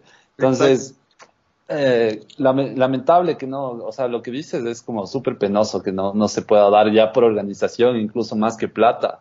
Ya a quién se debe y esto, chuta, qué tontera. Pero, pero bueno, ojalá algún rato sí, sí haya eh, ese- esa oportunidad de que ustedes corran. Al menos creo que el Rodri y yo ya le hemos comentado diez mil veces y que, y que, y que sí, ¿no? Sí, Sí, la próxima ahora- vez. y ver cómo, cómo, cómo hacemos. También, obviamente, ahorita estamos a la, a la, a la espera de que el, de ver con quién firma el Martín o qué termina haciendo él. Eso creo que va, es obviamente parte grande, porque que obviamente queríamos, queremos que él esté en el equipo. Entonces, ver si es que él, o sea, si es que él está interesado y toda, y toda la vaina y, de- y desde ahí ir y empezar planeando. Pero, o sea, obviamente ahorita tenemos full tiempo, recién se acabó el The Nations del año pasado. El tema solamente es organizarnos. Sí, a lo mejor, obviamente va a ser en Europa el próximo año, no sé en dónde, ustedes saben. eh, en Francia, creo. Ajá, bueno, puede ser en, si es que es en, si es que es en Francia, déjame ver. Y, y nada, entonces básicamente organizarnos bien y, y nada, ir, ir y correr, sí, es, es de Francia, es de Nerny. Del putas, del putas. Eh, ya, listo, Martín, ya no le, no le alarguemos mucho más porque ya no nos van a escuchar este paso ni, ni nuestras, ni mi esposa, eh, ni las mamás. No, es una historia que es súper chévere escucharte y gracias más bien por, por, darnos el tiempo de, de, un poco, dejémosle, dejémosle un poco más para la siguiente. Eh, justo conversábamos con Rodri, ojalá te podamos tener yo, yo no quería saltarme de eso, pero me imagino que estás mucho más ocupado también en tiempo ya de carreras y cosas así, entonces justo para pretemporada, para que nos cuentes cómo vas y todo, eh, valía la pena que estemos acá y que, que a futuro también eh, nos des el chance de, de, de un poco conversar y, y, ir viendo cómo te va en todas las carreras y cosas así, que siempre estamos nosotros pendientes también. Claro que sí, muchísimas gracias a ustedes. Además, esto que están haciendo con este podcast sobre las motos específicamente, me parece súper chévere. Ustedes siempre han estado igual ayudando al, al deporte. Me acuerdo desde que tenía creo que 13, 14 años en las, en las pistas estando ahí. Yo sé que la industria no es, muchas veces la industria del Ecuador no apoya mucho o es complicado o hasta es complicado con los mismos pilotos que o con la gente claro, que imagínate, ahorita es totalmente hobby, es, es, la gana de escuchar a Martín Castelo, y fin. Exactamente. Ya, no, no, tiene nada que ver con, con, nada, entonces es chévere más bien que se presten ustedes también para esto. Y, y no sé, me decías, Martín. Claro, bueno, eso nada, o sea, super, me parece súper chévere lo que están haciendo, igual ya saben, cualquier, cualquier vez que haya la oportunidad de volver a estar, me avisan y ahí, ahí estaré si es que el tiempo lo permite. Sí, o sea, eh, se, sería súper chévere si algún rato durante la, la, temporada, qué sé yo, ahí podemos obviamente acoplarnos nosotros a tu horario. Eh, eh, que, nos, que nos cuentes un poco cómo te va a ir yendo. Sería súper chévere ahí tener un par de, de, de, de minutos de, de, saber desde adentro qué es, cómo está yendo la temporada, qué es lo que está pasando en el Supercross, en el Motocross. Aunque igual nos has dado full tips de que ya, ya cachamos cómo es la cosa. Y, ley, ah, ya. Eh, ya sabemos full y eso, puta, creo que es, es ahorita súper chévere haber conocido. Pero obviamente ya estando en temporada también quisiéramos tener esas noticias. Ojalá podamos estar. Y no sé, algo estamos diciendo, Rodri. No, no, eso, eso, eso nomás, que sería ah, chévere poder poder eso. conversar de nuevo. Eso, eso Martín, más bien, puta que nos queda, creo que nada más que desearte la mejor de las suertes. Nosotros siempre, siempre estamos atrás, igual viendo los resultados y, y nada, ojalá, puta, no te pase nada, no tengas lesiones y, puedas sacar los resultados que realmente, que obviamente, ¿no? Nosotros sabemos, creo que todos acá estamos claros que no hay, no, no se puede pensar en, en, podiums y cosas así, obviamente, porque también implican un montón de cosas, los contratos, las, las marcas más grandes, las motos, es todo. Pero que tengas una temporada eh, como te lo estés planteando. O sea, ojalá no, no, no haya, no haya complicaciones y suerte más bien en todo. que, que más, que más que eso creo que, que no, no, te podemos decir. Un abrazo y, y, y, no sé, Rodri, ¿alguna cosa más? No, que yo sí creo que debes apuntar a los podiums. yo, creo que, yo creo que sí, este año, este año sí creo que, que, que tienes chance, o sea, ya segundo año con la moto, eh, ya como tú decías, con una mejor suspensión. Eh, yo creo que, que justo tal vez desde el año en el que, en el que en el que ya te vamos a poder ver con un poco de suerte eh, también a, arriba en el podio. Así que y mucha suerte y, y estamos estamos eh, ahí en contacto. Vale, vale. Gracias chicos, ya estaremos hablando. Ya Martín, suerte, un abrazo. Chao, chao. Chao, chao. Nos vemos. Ya, chao, chao, chao.